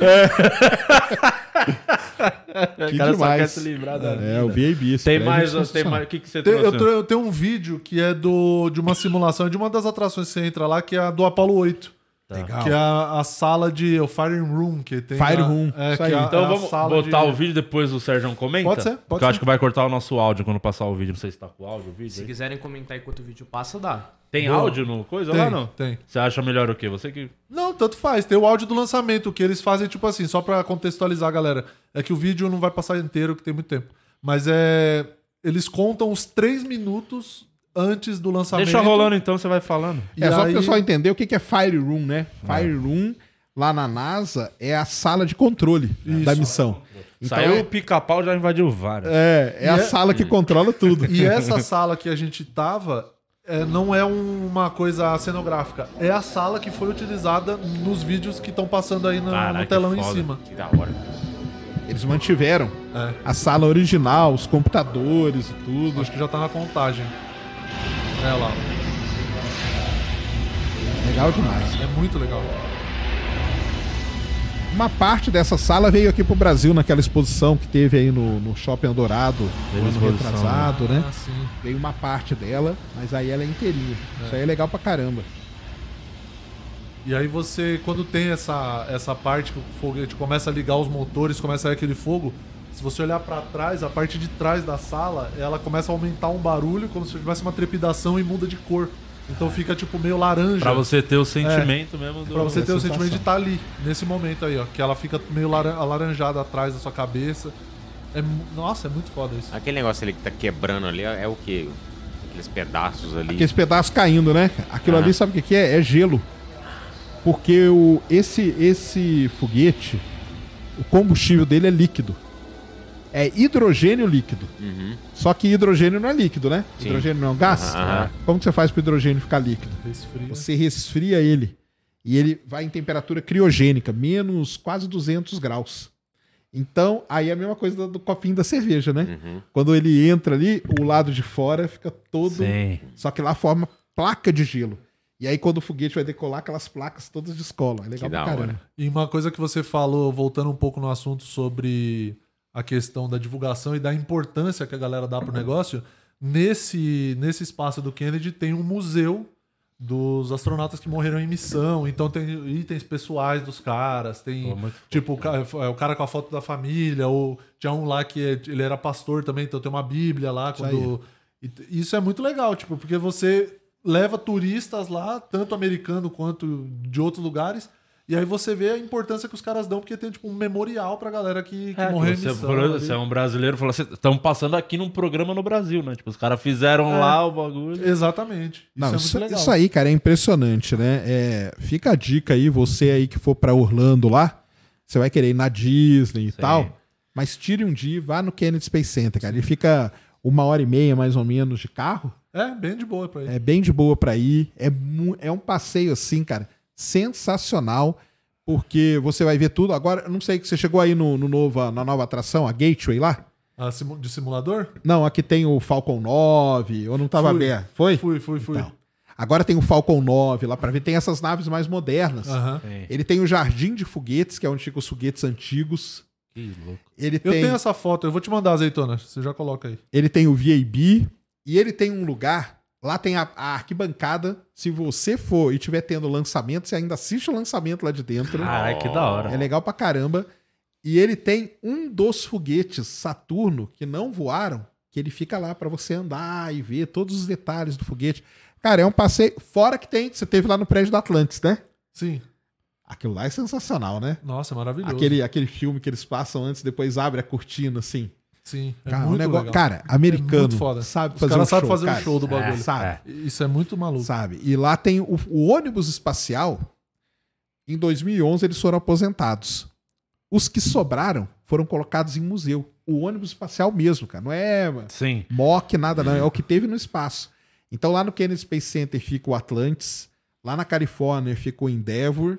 No, em Nova York fica o Enterprise, no Intrepid, lá que é um museu sensacional também, que fica no porta-aviões. E em Washington fica a Discovery, lá no, no Smithsonian.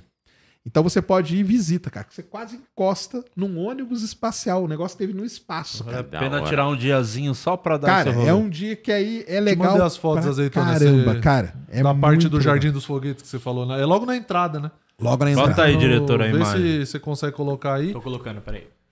Eu já tive aí uma. Eu já vi um lançamento ali. É mesmo? É, Puta, legal. Não, que da hora. E já tive. Cara, é, é um passeio assim, mereu, cara. Vá lá. E esse negócio que você falou da divulgação é impressionante, cara. Porque às vezes que eu fui, por exemplo, sempre tem escolas com. Cara, criança. pra Excursão, caramba, rolando. excursão. Galera. Isso aí é muito legal, cara. Que é uma coisa que a gente tem no Brasil, né? É o jeito legal, né? Que a gente falando da ciência, de estudar a ciência, Exatamente, entendendo. cara. Exatamente. E por mais que você, tipo, você pode pensar assim, pô, mas nem gosto tanto desse assunto. Quando você chega lá, que você vê a grandeza da parada, porque não é nada que a gente esteja acostumado, assim, tipo, a ver um foguete, um ônibus espacial. Cara, é um bagulho bizarramente grande, assim, é tudo gigantesco. É uma coisa então... que só vem em filme, né? É, então, tipo, chama atenção por isso, assim, você fala, caramba, uma pe- pessoas construíram essa parada, né? É muito maluco. Isso aí é muito legal. Tem um, tem um cara que me segue que uma, vez ele, ele. Eu falei, cara, vai lá, tem que ir e tal, não sei o quê. Aí ele falou, pô, mas será, cara? Deve ser chato. Pô, minha, minha mulher tá enchendo o saco, ela quer fazer compra. Cara, vai.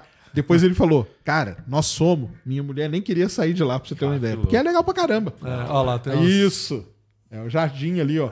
Os foguetes antigos dos programas Gemini, do programa Mercury. Sim, Tudo lá, cara. é, muito maneiro isso. Não, e parece que é montagem essas fotos do Murilo. Seu celular é bom, hein? Que celular você tem? Foto boa, né? Nítida ali? Que Não, celular é você tem, Murilo? sensacional, cara. É muito legal. iPhone? mesmo. Sempre, é, o de sempre. De Então vá. de 15 anos. Por isso que você conseguiu ir pra Disney, inclusive. Não trocou o celular há 15 anos. Mas, mas é bom, tá dando conta, porra. Fica É. a dica aí pra galera, quem for pra lá, É. visite. Mas numa dessa também o Play Center tá reabrindo, hein? For mais em É, lá vai ter o único ônibus que tem lá, é o tá- Pirassununga. É, É. boa chance de também dar zica lá no brinquedo. Pirassununga, onde tem a área 51 do Brasil, né? Ô, existe uma NASA brasileira, assim, aqui? Existe. Co- como que chama? Agência- Eu acho que você falou da outra vez, não lembro. Como Agência é Espacial Brasileira. que... É, Agência Agência Especial Brasileira. Espacial Brasileira. E como que é? É um prédio que tem várias coisas, é coisa mais burocrática? Ou é um setorzinho de um prédio que tem outras coisas? Tem Como- plantação de foguete, um jardim de foguete lá. Cara, é assim. é- E qual a utilidade dela, assim? Isso. Então vamos lá. É, existe a Agência Espacial Brasileira.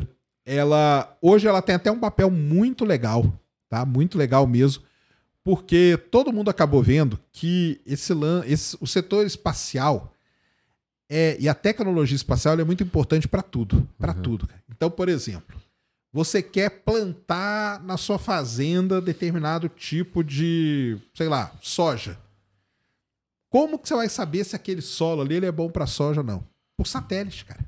Entendeu? Satélite. O satélite ele tem um sensor nele que ele vai conseguir ver se aquela terra ali ela é boa para determinado tipo de plantio. Só que o que, pra- o que, que você tem que fazer? Você tem que pegar a imagem do satélite e processar ela. Por que, que eu estou falando isso? Porque a Agência Espacial Brasileira hoje ela tem um papel muito interessante.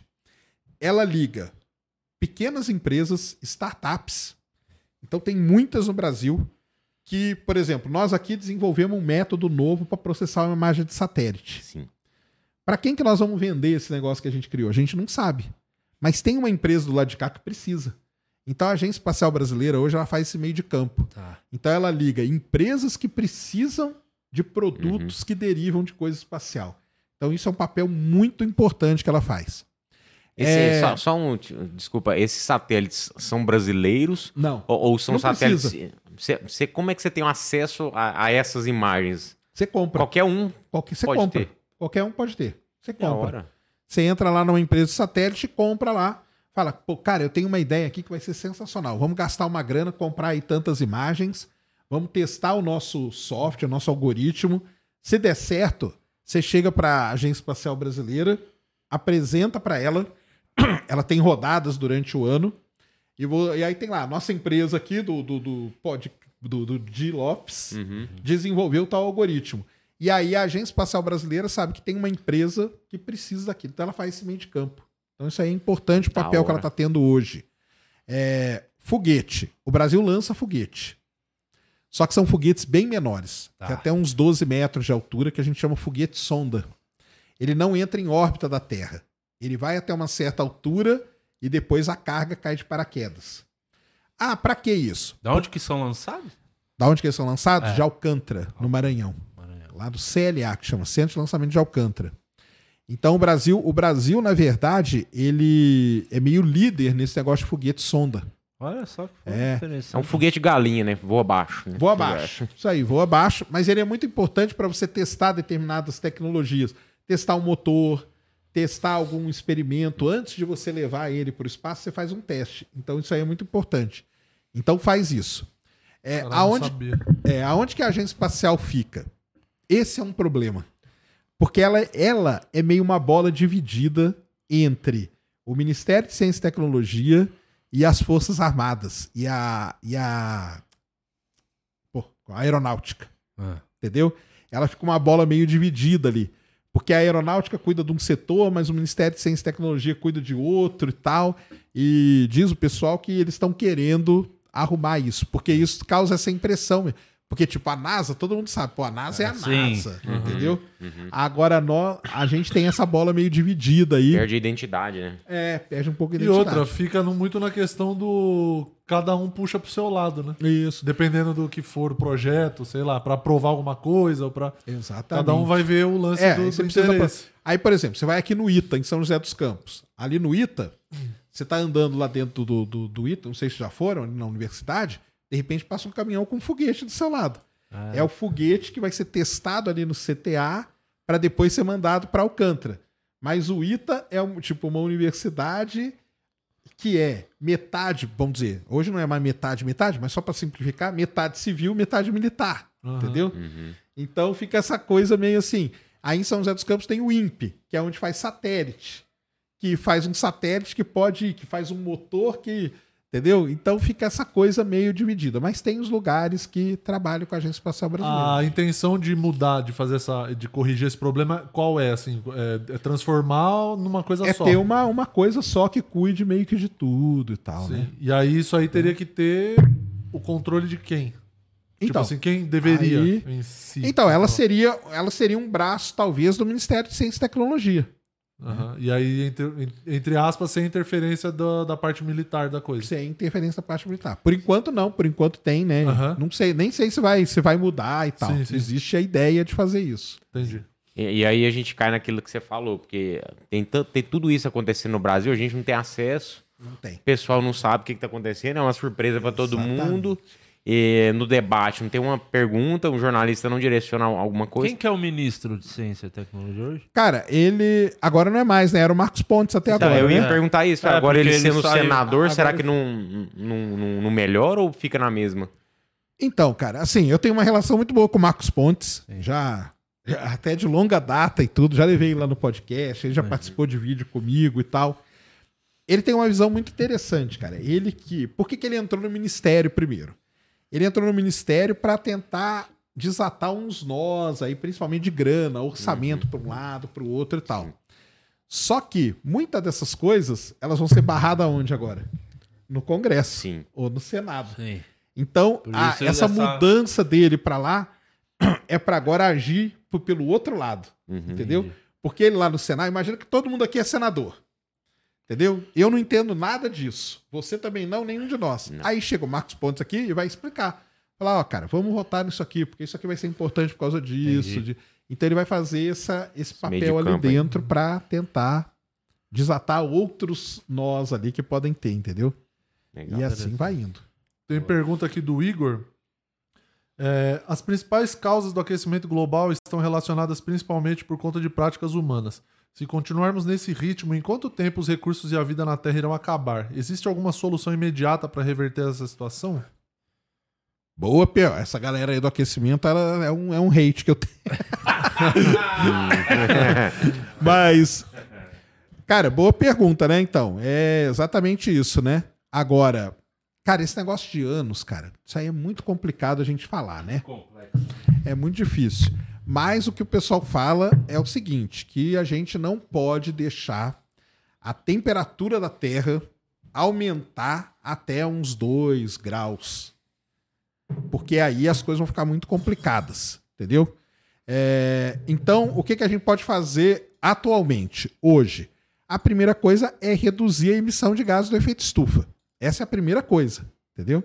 Então, por exemplo, existem muitos, muitas, vamos dizer, ideias, existem. Por exemplo, carro elétrico, né? ou carro híbrido, que aqui no Uhum. Brasil talvez seja mais popular, Uhum. mas o próprio carro elétrico já é uma ideia, ônibus elétrico e coisa do tipo, já para ajudar um pouco nessa redução. É, empresas, você instalar filtro e dar um jeito delas emitirem menos poluentes. Tentar mudar um pouco a, a tal da. Como que a gente chama ali? Matriz energética, que a gente fala muito. A nossa matriz energética hoje é toda em é, fóssil. Então a gente tem que queimar coisa. Então, Uhum. pega o petróleo, queimo ele. Pega o carvão, queimo. Isso aí polui pra caramba. O resultado é, produz muita coisa boa. Tudo que tá aqui, basicamente, aí de petróleo. É, Inclusive, pro- as meninas que foram lá no, no museu lá, jogaram sopa no quadro do, do Van Gogh, elas foram protestar para parar de, de, de usar combustível fóssil. Exatamente. É um protesto Elas lá foram. Foi um protesto contra isso. Então existe todo esse lance. Mas, assim, isso é muito complicado. Muito mesmo. Porque qual que é o grande problema? A eficiência de um combustível fóssil é muito grande. Ela é muito grande. Por isso que, tudo bem, hoje a gente já tem carro elétrico que tem né, motor do nível de um carro de, a combustão. Uhum. Mas isso é uma coisa muito recente. Só que tem uma. Aí para na autonomia, né? para O carro a elétrico. autonomia. Não- não Exatamente. tem Você tem que essa- ficar carregando a bateria dele e tal, não sei o quê. E você pega coisas muito, muito cruciais, como, por exemplo, a Europa, no inverno, ela depende muito de gás hoje. Para poder jogar nos aquecedores, senão eles morrem de frio, cara. Então, Uhum. e como que você vai mudar isso? Então, assim, tem que mudar? Tem. Mas é um negócio que vai a passos muito lentos ainda. Por isso que existem várias iniciativas para isso. Então, essas são as iniciativas que tem que fazer agora. Porque se continuar do jeito que tá, existem previsões aí, né, cara? Que daqui 100 anos pode ser que a Terra aumente essa temperatura a ponto de não ter mais volta.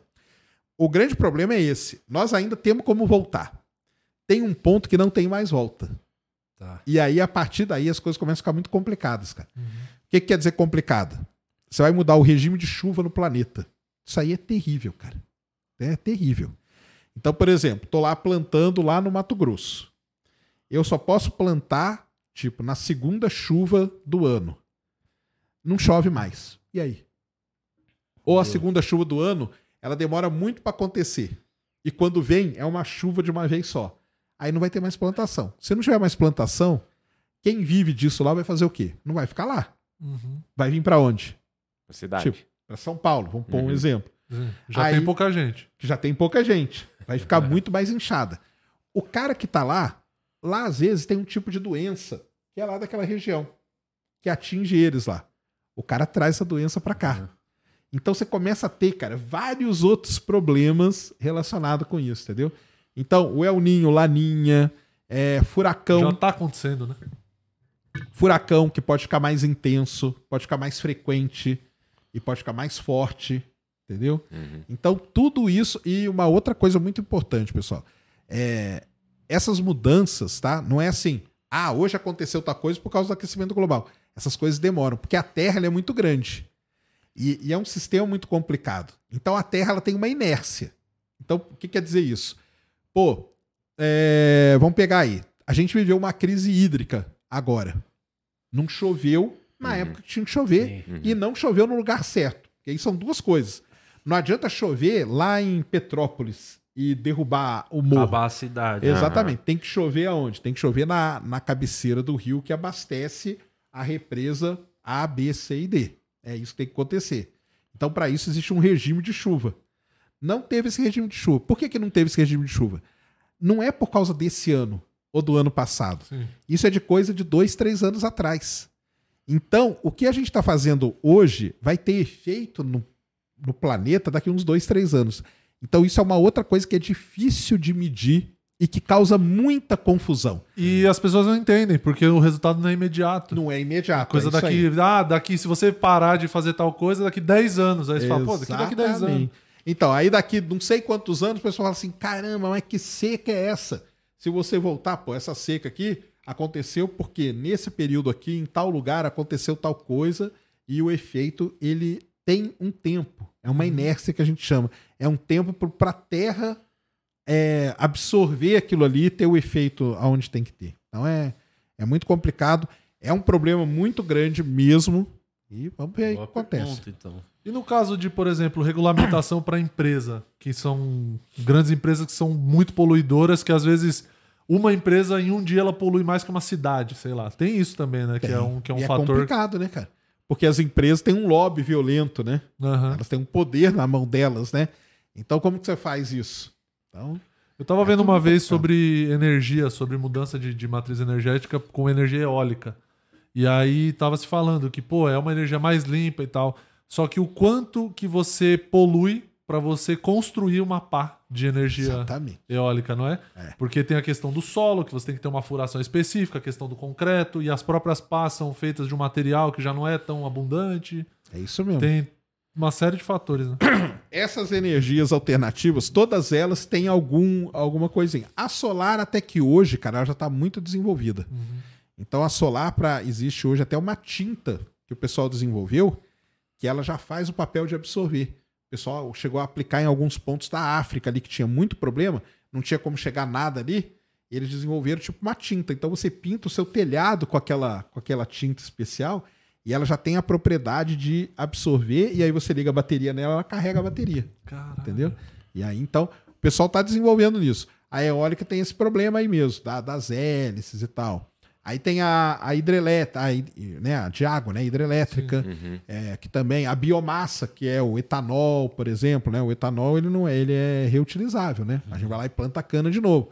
Mas para você plantar a cana, você tem que pôr fogo em tudo, para depois dar sede. Exato. Então cada uma vai tendo o seu, o seu problema ali. Tem que pegar qual afeta menos, né? A menos pior. No processo inteiro ali. É. Isso. E medir tudo, né? E calcular e ver o impacto que isso vai ter no, ao longo do tempo, né? Bem complicado, né? É complicado, não é fácil, não. Nossa, é Fora que tem difícil. todos os interesses que nós nem falamos. É, que as tão pessoas que vão, tem que tomar a frente disso aí, né? Exatamente. Se a gente for falar de dinheiro, aí fudeu. Aí, acabou tudo. Pena que tem esse detalhe Os- no planeta. é, o Sávio mandou aqui. O que o Sacane achou dos ganhadores do Nobel de Física desse ano? Além do prestígio de ganhar, eles ganham um prêmio em dinheiro também? Ganha. O Quanto é uma Nobel é, boa? um milhão de. Um milhão de quê, cara? De dólares, euros? Eu não sei se é dólar. Eu acho que é a moeda lá da Suíça, né? Eu não sei se é Ah, dólares, franco. não. Suíço. É, acho que é. É, Cada um ganha. O que, que eu achei, cara? Sensacional. É, foi semana retrasada. Saiu todos os prêmios Nobel, né? E o Nobel de Física foi para um negócio muito interessante que não vai ter efeito agora na vida de ninguém. Mas daqui a pouco vocês vão ver. O que, que os caras resolveram? É, Foi um prêmio sobre o que a gente chama de entrelaçamento quântico. Realmente. Aí estamos falando de Marvel, né? É, Mais Homem-Formiga. ou Vamos lá, Homem-Formiga. Homem-Formiga, isso É, mesmo. Quântico é o que a gente sabe, né? Ah, então, ah, então pronto. É um- Bom, nosso conhecimento acabou de acabar agora. É. Cara, isso aí é um negócio muito legal, que é o seguinte: é, a quântica é uma área da física que estuda as coisas muito pequenas. Por isso que tem um homem-formiga, ele vai para o mundo quântico e tal. Sim. A relatividade é a área da física que estuda as coisas muito grandes. Buraco negro, universo e tal. Então tem a física basicamente tem essas duas grandes áreas. Ah. O, o principal expoente da relatividade é o Einstein, né? Então o Einstein que desenvolveu tudo e tal. Ele era um cara que ele era incomodado com várias coisas. Uma das coisas que incomodava ele era a física quântica. Porque a física, dentro da física quântica tem umas propriedades muito interessantes. Uma delas é a seguinte: se você joga uma. Até pega uma lanterna e joga aqui. O que sai aqui a gente chama de fóton, né? É a partícula da luz. Se eu coloco uma coisa aqui e esse feixe de luz ele divide em dois, dividiu em dois aqui, certo? Eu vim desse lado e medir a propriedade desse fóton aqui, eu não preciso medir desse lado. Pela quântica, eu medindo esse, eu sei o que está acontecendo aqui. Aham. Isso que é o entrelaçamento quântico. Basicamente é isso? Então tem, tem que vir da mesma fonte. Dividiu, você mede de um lado e tem que dar certo do outro. O Einstein, cara, achou isso loucura. Ele falou, cara, isso aí não pode existir. Porque se eu medir a informação desse cara do lado de cá, como que ele sabe a informação do outro cara? Pro Einstein, a coisa mais rápida que tem é a luz. Não tem como. Para eu saber desse cara, a informação tem que ter chegado aqui antes da luz. Sim. Entendeu a Aham. ideia dele? Uhum. E isso criou um paradoxo. Chama o paradoxo de Einstein, Podolsky e Rosen. São os três caras que se incomodaram com isso. Os caras tava puto. O cara tava puto. Falou, cara, não pode, mas dentro da quântica tava tudo bonitinho. E aí, uma coisa muito, muito interessante pra vocês saberem é o seguinte: às vezes, uma teoria na conta, na matemática, ela tá perfeita. Só que eu não consigo fazer um experimento para provar ela. Você não aplica. Você não aplica, você não tem nada. Por isso minhas notas eram baixas. Isso, tá vendo? Tava tudo na cabeça, você só não conseguia passar. É, não passava o papel. é. Entendi. E esse era o problema do tal do entrelaçamento, cara. Na, na conta ali tava tudo bonitinho, mas na hora de medir, nunca dava certo. Os caras não conseguiram mostrar isso na prática. Aham. E os três caras que ganharam o Nobel agora, o que, que eles mostraram? Eles fizeram o experimento. cara. Caralho, que fudido. que Meu Deus. Então eles conseguiram mostrar, mediram uma partícula aqui e dela eles conheceram a informação de outra E partícula conseguiram fazer dar certo. e conseguiram fazer dar certo e tal. Cara, depois de tantos anos, né? tantos anos. e O artigo do, do Einstein e do Podolsky, desses caras que eu falei, é de 1934, pra vocês terem uma ideia. Caralho. Desde lá os caras já eram incomodados com isso. Mas aí tudo bem, isso aí é a parte da teoria. O que que isso importa pra vida da gente, cara? Vocês já ouviram falar no computador quântico? Não. Não? Já, mas não Então, existe o que o, o que que é bom no com- Por que que você quer um computador bom pra caramba? Porque ele tem que ter um poder de processamento. Então tudo bem. pode ser um ideia. 4K, Ah, cara, eu 4K. falei, falei no microfone, eu tava só pensando, Pode falei ser, pode alta. ser, não tem problema. Que você vai colocar o seu VL ali pra não ficar travando, né? Então, Com a vídeo em 4K, né? Exatamente. Então tem que ter um poder de processamento muito bom. Os computadores atuais, nós estamos meio que chegando no limite disso.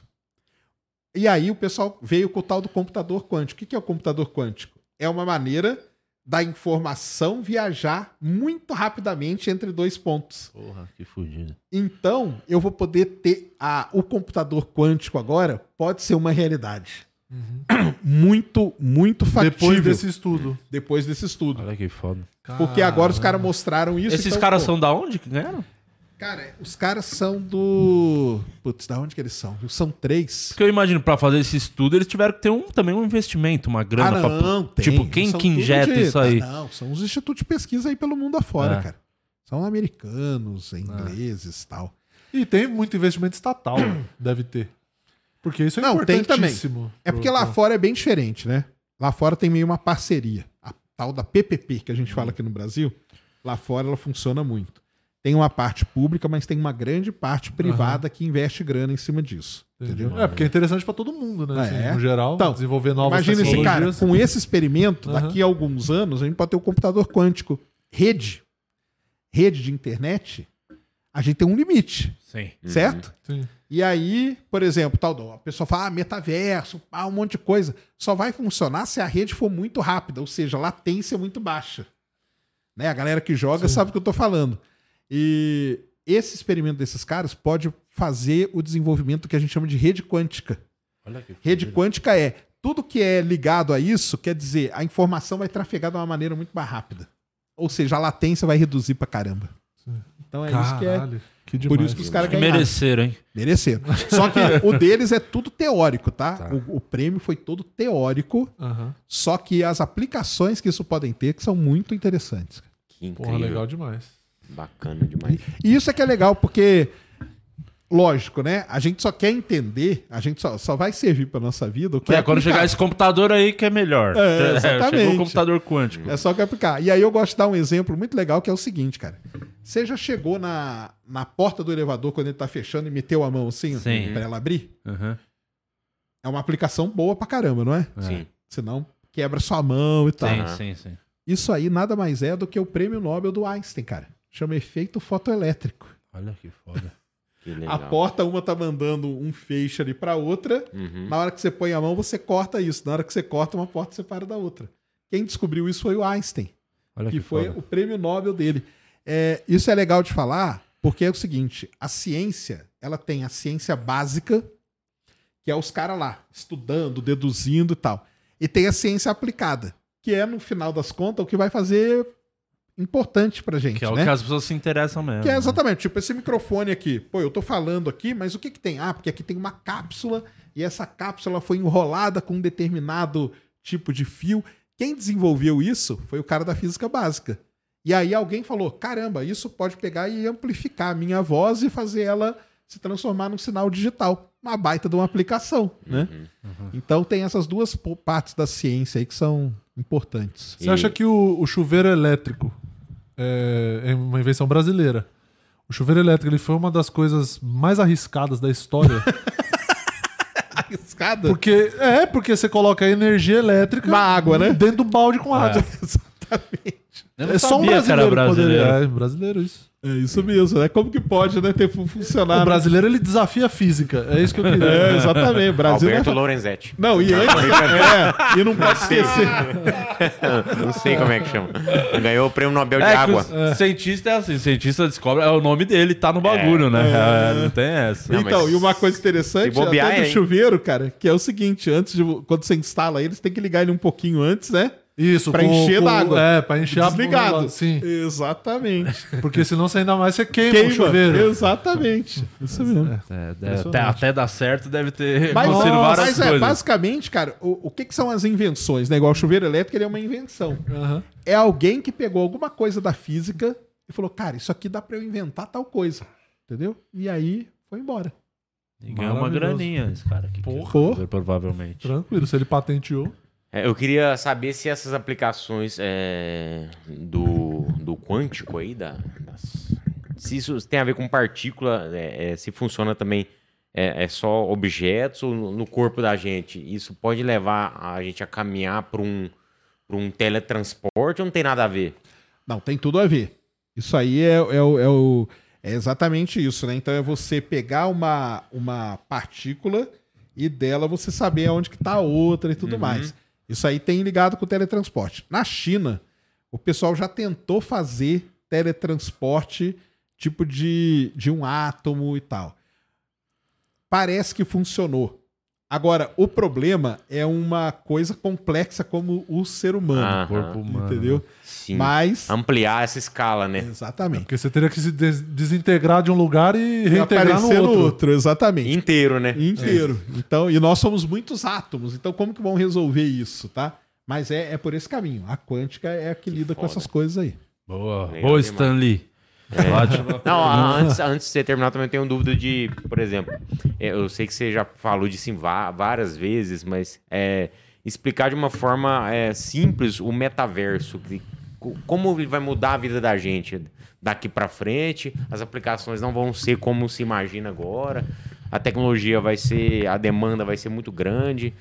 Queria saber um pouco mais disso também, que eu tenho muita curiosidade. Cara, é, o, me- o metaverso, ele. Eu acho que ele vai revolucionar várias áreas aí.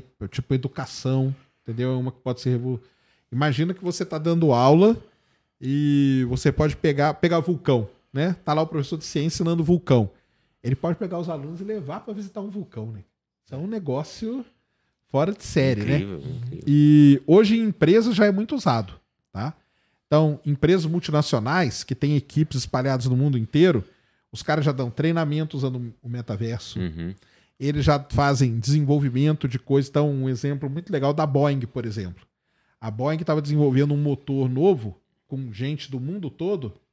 Ela colocou todo mundo no metaverso dela lá, que ela tem, e colocou tipo o motor aqui em cima da mesa. E aí um cara lá do Japão falou uma coisa, o cara dos Estados Unidos falou outra. Os avatares estão ali na, na reunião. Estão ali. E estão falando assim, cara, muda isso aqui, ó. Não, melhor tirar essa peça e colocar ela de um outro jeito. Os caras já mudavam aqui e no que eles mudavam, eles já viam a simulação do motor acontecendo e vendo se melhorou ou não. E aí o outro já intervinha. Então, esses ambientes assim colaborativos, cara, isso aí já tem muito lugar usando. Muito mesmo. E a gente vai depender aí dessa internet ser rápida, né? Aham. Para as coisas ficarem mesmo. Senão vai ficar meio esquisitão. É foda, né? É, boca. mas é, vai depender dessa internet rápida e tudo. Isso aí vai ser interessante. Cara, e eu acho que ela po- pode ser uma revolução em vários sentidos, viu? Em vários, cara. Principalmente nesse aí. Mas a gente não corre o risco, por exemplo, é, isso você falou na prática profissional. Por exemplo, tem a prática do lazer. Ah, sim. O do lazer. Então, o do lazer, que que acontece? Pô, já trouxeram o Kenão aqui? Não. Pô, tem que trazer, cara. Traz o Kenny, Kenneth Correia. É o Kenão. Ele é um especialista em metaverso. Ah, ele é hora. sensacional. E ele traz pra vocês usarem. Ah, Nossa. que foda. Ele levou lá pra mim, mas eu não tive coragem, não. Vai que você não quer voltar, né? É esse, que é o problema. Isso aqui é o negócio. A vida é mais interessante no metaverso. É exatamente isso. Porque o metaverso, segundo o pessoal, vai tipo transcender a rede social.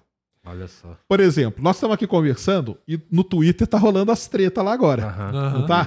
Sim. E aí, pô, o que será que tá rolando? Você não fica assim, pô, eu tô aqui conversando, cara. Mas eu queria estar ali no Twitter vendo o pau quebrando ali, entendeu? E no metaverso vai ser meio isso, cara. Então, seu- você vai sair do metaverso, só que o mundo aqui no metaverso continua. Entendeu? Vai continuar acontecendo, as coisas vão continuar acontecendo. E é isso que você falou. E se o mundo lá for muito mais legal do que o mundo aqui fora, cara? Eu Por que, que eu vou gosto querer do- sair? Até, até aquele episódio do The Office que o Dwight ele tem o avatar dele, é meio que isso. Só que ele é exatamente o que ele é no mundo normal. Né? Mas ele Sim, muda É porra nenhuma. Ele é, a vida dele é perfeita. Ele é... Ah, É, maravilhoso. porque o, o metaverso. Lembra desse episódio? Lembra? Muito bom. Porque nesse lado que você tocou, é justamente isso, né? Por exemplo, eu só vou, eu só vou ver coisas que eu quero. Só vai ser apresentado pra mim coisas que eu gosto. Por exemplo, eu gosto de espaço. Pô, cara, eu entro no Twitter hoje, é nego lá discutindo política, um quebrando palco. Eu não quero ver isso, cara. Entendeu? Aí no meu metaverso seria, pô, só astronomia aqui, foguete ali, pá. Aí você fala, cara, que mundo legal, né? Pra que, que eu vou sair desse...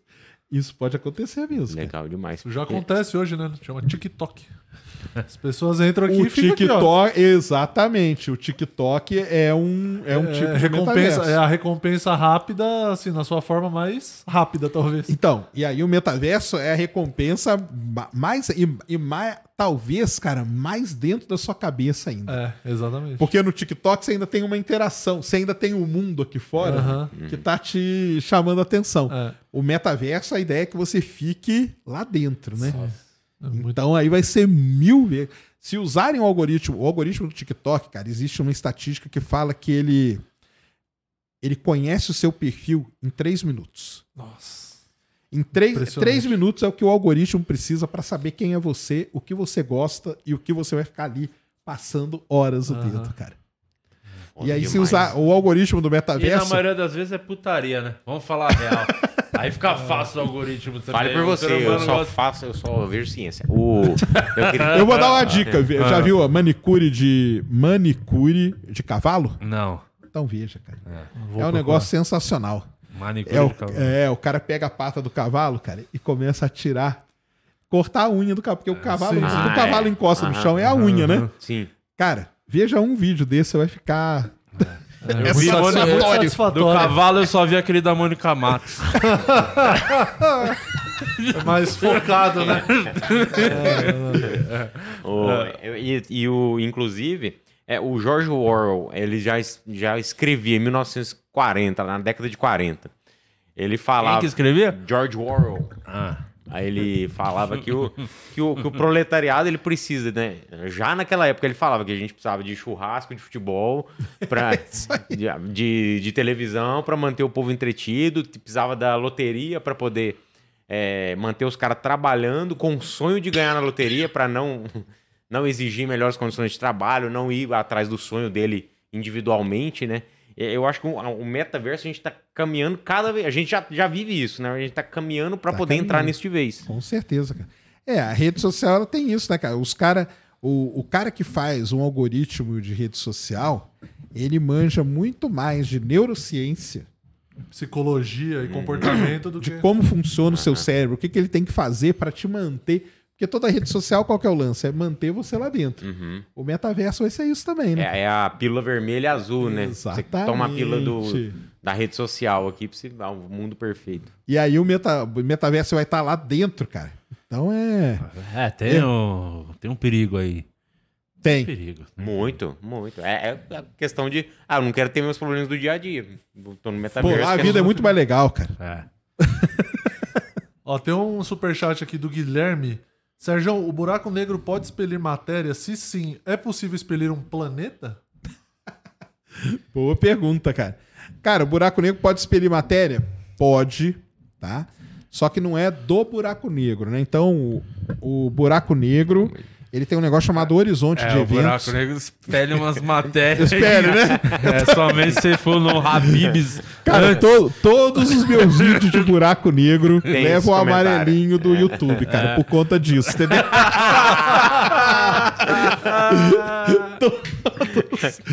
É foda. Ontem mesmo eu fiz um vídeo de buraco negro, cara, não tem como, cara. Ele, Digita o buraco negro no não pra você aprendeu. ver. A quinta série. é Não, o algoritmo não aprendeu, cara. Tá Digita sério, buraco negro no Xvideos. pra você ver. Expelindo uns planetas lá. É isso mesmo, cara.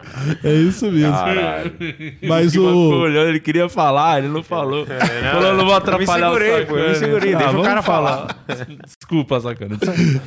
Ai, ai. Mas o buraco negro ele tem um, um, um negócio chamado horizonte de eventos. Que é, o buraco negro, primeiro, todo mundo pensa que é um ralo que tá sugando tudo. Não é, viu, galera? Ele só suga o que entra nesse horizonte de eventos. Você entrou nessa, nessa dessa linha pra frente, não tem como voltar. Uhum. Aí a gravidade dele vai te puxar. O que que acontece? Tem buracos negros que tem muita matéria acaba caindo nesse horizonte de eventos. E não é toda a matéria que cai no buraco negro. Então a matéria começa a girar em torno dele, fica muito quente e parte dela é expelida com jatos e tal, de matéria. Então é isso aí que acontece.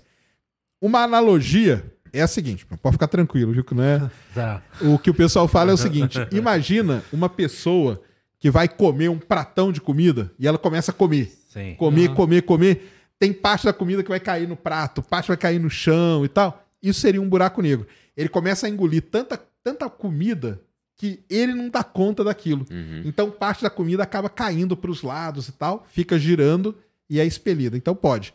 Agora, pode expelir um planeta? Não um planeta inteiro, mas massa equivalente a um planeta pode. Entendeu?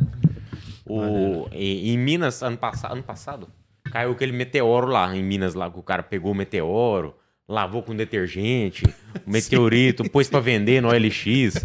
Ah, o, o meteoro que cai, ele, ele é propriedade de quem? É de quem acha? É do governo brasileiro? É do, de, de quem que é o... E, e o cara pode vender? Você tem notícia de como tá esse meteoro hoje? Cara, isso aí é um problemaço que a gente tem, sabia? Mesmo? É, porque existe o mercado negro dos meteoritos. Olha só. Existe um mercado negro, cara, disso aí. Caramba. É, tem cara- colecionador. Tem colecionador, tem cara que paga uma fortuna e às vezes tem cara que vende só um pedaço de pedra. Nossa. Aí sim, é o Brasil, né? É, o Brasil, isso Não, e pior que nem é o Brasil, é o mundo todo. É cara. o mundo todo. O mundo todo corre esse problema aí. É, Bem, quando cai é de quem achou, né? Então, se você achar ali, é seu, entendeu? Uhum. E você pode fazer o que você quiser com ele. Se você não souber, você vai guardar ele na sua casa. Se você souber, ele tem um valor muito grande, entendeu? Muito grande mesmo. Só que para ter esse valor, você precisa levar ele em algum lugar aonde o pessoal vai datar ele. Vai analisar ele e vai falar: ah, não, realmente, esse meteorito aqui, ele tem tantos bilhões de anos e tal, e não sei o quê. Passar E é- por uma certificação. Passa, exatamente, passa por uma certificação, ele leva tipo um pedigree, Uhum. e aí Diploma lá, E um aí você pode ganhar uma graninha. você pode ganhar. Tem gente que ganha muita grana, cara. Muita grana mesmo. Existe, existe um mercado específico disso que a galera fica correndo Caçador atrás de disso. meteorito. Caçadores de tipo meteorito. balão, só que com Da meteorito. hora. Tem caçadores. Tem cara que, primeiro, ele caça aonde tá caindo. E ele já vai, chega antes que todo mundo. Olha. Entendeu? Então, esse aí caiu em Minas, foi famoso, mas teve um no Brasil a 2020, foi na época da pandemia, em Santa Filomena, que ele caiu de dia. Cara, esse aí foi sensacional. O- entrou um objeto pela atmosfera da Terra de dia, que é raríssimo, e ele explodiu na atmosfera. E aí ele caiu nessa cidade, chama Santa Filomena. E eu, do nada, um cara me mandou mensagem. Eu falei, cara, como que esses caras sabem no telefone? O cara mandou mensagem. Falou, cara, eu tô aqui em Santa Filomena, tá chovendo pedra. A mensagem que eu recebi foi essa. Nossa. Tá chovendo pedra. E realmente foi uma chuva de pedra mesmo, cara. Não machucou ninguém, mas caiu em várias casas Santa tal. Filomena, onde que é a cidade? Cara, onde que é Santa? Pô, procurem aí, Santa Filomena. Cara, eu esqueci em qual estado que é. Mas é no interiorzão do Brasil, uma cidadezinha pequenininha, cara. E o que que aconteceu? Muita gente ficou sabendo disso. Porque Pernambuco. existe... Pernambuco, isso mesmo. Existem câmeras, existem um monte de coisa rastreando o céu. E, tipo, no dia seguinte já tinha uma galera lá pra pegar as pedras, pra pegar o meteorito. E já pegar pra sair vendendo e tudo, entendeu? E eu acho que na época até o Fantástico fez uma matéria lá por conta disso, em Uhum. Santa Filomena, desse mercado negro aí que tem por trás do Olha. da venda de meteorito, cara. É um negócio sério. Tá vendo? Você acha que é só Uber que a galera faz os biquinhos? Lógico que grana? não, lógico que não, pô. Se o cara for ligeiro, faz o Uber à noite e acha um Eu acho meteorito, exatamente. A última dúvida, o Plutão, ele voltou a ser planeta? Tinha, tinha sido rebaixado? Como é? Continua rebaixado, Continua coitado. O rebaixado. Vasco dos planetas. Ô, respeita. é bom você respeitar meu time que é o me- Coitado de Plutão, né? Clube em atividade hoje no planeta. Plutão? Me- melhor futebol apresentado hoje. do Plutão. Campeão da Série A de Plutão. Plutão foi pra Série B, cara. O Infelizmente. Vasco empatou com o esporte, foi o primeiro ponto do Vasco na Libertadores de 2024. Boa, é isso. Ô, Sérgio, de onde surgiu sua paixão por ciência? Desde moleque, criança? Ou alguém te incentivou, familiar, alguma coisa assim? Ou foi por conta própria? A minha paixão mesmo foi contra o Halley, cara. Lá em 1986. Cometa, Halley. Porque tudo era o Halley na época, né? Não sei se o pessoal vai lembrar. Quem é da minha idade vai, mas tudo era Halley, cara. Então era Halley Fante. Era o elefantinho do Halley. Família Halley. Tinha a família Halley que saía fazendo show aí pelo por tudo que era lugar. Chocolate, vinha coisa do Halley. Revi, era tudo era Foi Halley. a febre. Qual ano que foi? o- 85, 86. Ali eu comecei a gostar, cara. Eu vi o cometa. Muita gente fala que não viu, mas eu vi. Que e foda. tudo. E foi legal pra caramba. Então, a partir dali, cara, eu me apaixonei por astronomia e desde então eu falei. Quantos anos você tinha ali? Tinha 11 anos. 11 anos, moleque mesmo. Criança. É, eu falei, cara, quero fazer Então astronomia. nunca teve ninguém da família que se interessava, gostava, ou já tinha uma. Não, não tinha assim, cara. Não tinha. Aí depois minha mãe, meu pai sempre incentivaram e tal. Falaram, ah, faz o que você quiser. Ah, tá vendo? Aí você querendo fazer comédia. é, então, pô. tá vendo? Mas é isso aí, Se a mãe incentivou a fazer comédia, você acha que não ia incentivar pra virar cientista? Eu Comediante tá melhor, cara. acho. Tá. Não, não tá não. Tá, não, tá, tá- ganhando mais grana. Tá, não tá. Se bem que você é do petróleo, né? Você tem muito dinheiro, né? Tem. Você é rico. Conta pra nós. Eu, fico- eu sempre fiquei essa curiosidade. Toda vez que o Igor vem aqui, eu pergunto. Então, O cara. é- sacana é rico, porque ele, eu acho que ele deve ter muita grana. Mas eu, cara, só que você é muito coi- simples. coitado pra de quem mim, tem muita cara. grana. Eu não. Se eu fosse um magnata do petróleo, tudo bem. Eu brinco, cara, que se eu ganhasse um dólar por cada barril de petróleo que eu já ajudei a descobrir, cara. Tava feito. Tava feito, cara. Mas não, a gente não, não ganha nada, cara. eu A gente só- achava que você era muito rico. A gente só sabe? faz, só faz a pesquisa mesmo pra achar. Quase um Elon Musk brasileiro. É, Aí é o Wake, né, cara? Ah, ué, esse é o Aí- mais rico, esse aí mesmo. sim, aí é o Wake. Achava o petróleo pra ele, ó. Maravilhoso, sacane. Porra, é sempre muito bom. É um puta aprendizado, inclusive. Foda ainda mais demais. pra nós. Muito que, legal. Que mal terminou o ensino médio. Então, por favor, faça as. Dá um presentinho pro sacane. Ah, essa aqui é a Opa. nossa queridíssima Insider que tá fechada com a gente aqui. A É camiseta fechada da... comigo também lá. Aí, Ah, você então lá, conhecer. conhece, tá em Então, casa. Um abração pra, pra Insider aí sempre. A. Text Shirt você garante com 12% de desconto no insiderstore.com.br. Cupom POD12, P-O-D-I-H-H 12. E tem a linha masculina, a linha feminina, tem cueca, meia, blusa que esgotou, mas vai voltar. Mas tem vários modelos lá disponíveis. Legal demais. E, e você garante a sua lá com 12% no cupom POD12. Sérgio, muito obrigado, viu, cara? Valeu Obrigado. demais. Salve pra Insider aí, ó. Tá Isso. junto com a gente também. Foi legal. Obrigado, desculpa a nossa ignorância, mas você já sabe, né, que, a gente, que Não, nós é já, já burro. voltou. Aqui Ele já, você já viu a primeira vez. É, já, já soube da não, primeira. É, nós, legal. Nós, nós somos esse aqui, então, meu Deus. demais. Por isso que eu perguntei bastante hoje. Não podia perder a Murilo, oportunidade. você viu que o Murilo, as melhores perguntas foi do Murilo, porque realmente deu pra ver hoje quem tem faculdade nesse podcast. Com certeza. Ficou claro hoje. Eu tenho Pra- inveja dele até nisso.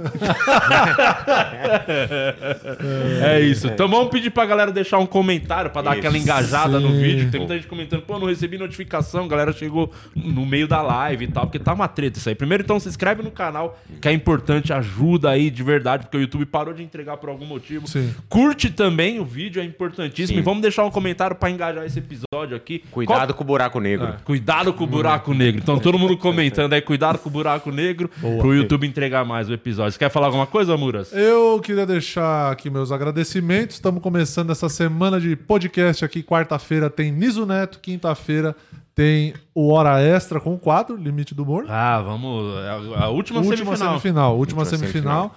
Então, pra você que não sabe do que a gente tá falando, procura o Hora Extra da semana passada que você vai saber. Tem um corte também do. Você botar aí o limite do humor no canal de corte, tem um corte Ah, completo boa, de cada. tem o corte completo do programa. Até pra galera do que quer quadro. participar aí, novos Sim. comediantes. Então é isso, eu sou Murilo Moraes, me segue lá nas redes sociais, Instagram, YouTube. Vou postar vídeo novo hoje aqui no canal do YouTube, então já se inscreve aí no meu canal que mais tarde, voltando pra casa, eu vou editar e já posto. É isso. Muito obrigado. Legal Você, demais. Eu queria falar do meu show solo, que é sexta-feira no Clube do Minhoca, às 20 horas. É, me chama no Instagram, ou Luciano Guima, que tem um cupom de desconto. Eu vou mandar pra quem me chamar lá. É cê- 50% de desconto. Então me chama lá que é nóis. Sexta-feira. Vamos ver se junto. conseguimos derrubar aquela conta do Instagram. Vamos ver se o No Espírito começo do episódio, que a gente pediu pra galera Ó, denunciar. tá no ar aqui ainda, porra. Denuncia aí, Então ó. vai lá no Instagram. Não um, hein? Não vai Não, não denunciar. dele, não lá. É, cara. Pelo amor de Deus. Mostra qual é, explica qual É é. esse aqui, ó, Space Today. É um que não tem post, não tem nada aqui, ó. Ele, não, ele segue uma pessoa, ele tem um seguidor e não tem post, não tem A nada. gente Então, quer que o Sacane use. é, ele é o Space Today 1, ah, vamos transformar ele no Space seguidor Today só? 0. É. Se o denunciem seguidor for lá, Space galera. Vamos lá. Today 1, vai ser incrível. Vai ser muito engraçado. é só o Instagram que ele esqueceu a senha. Obrigado, Sérgio. Valeu todo mundo. É, amanhã tamo de volta. Amanhã não, Tchau. quarta. Quarta. Então amanhã eu não vou vir, não. Tchau. Valeu.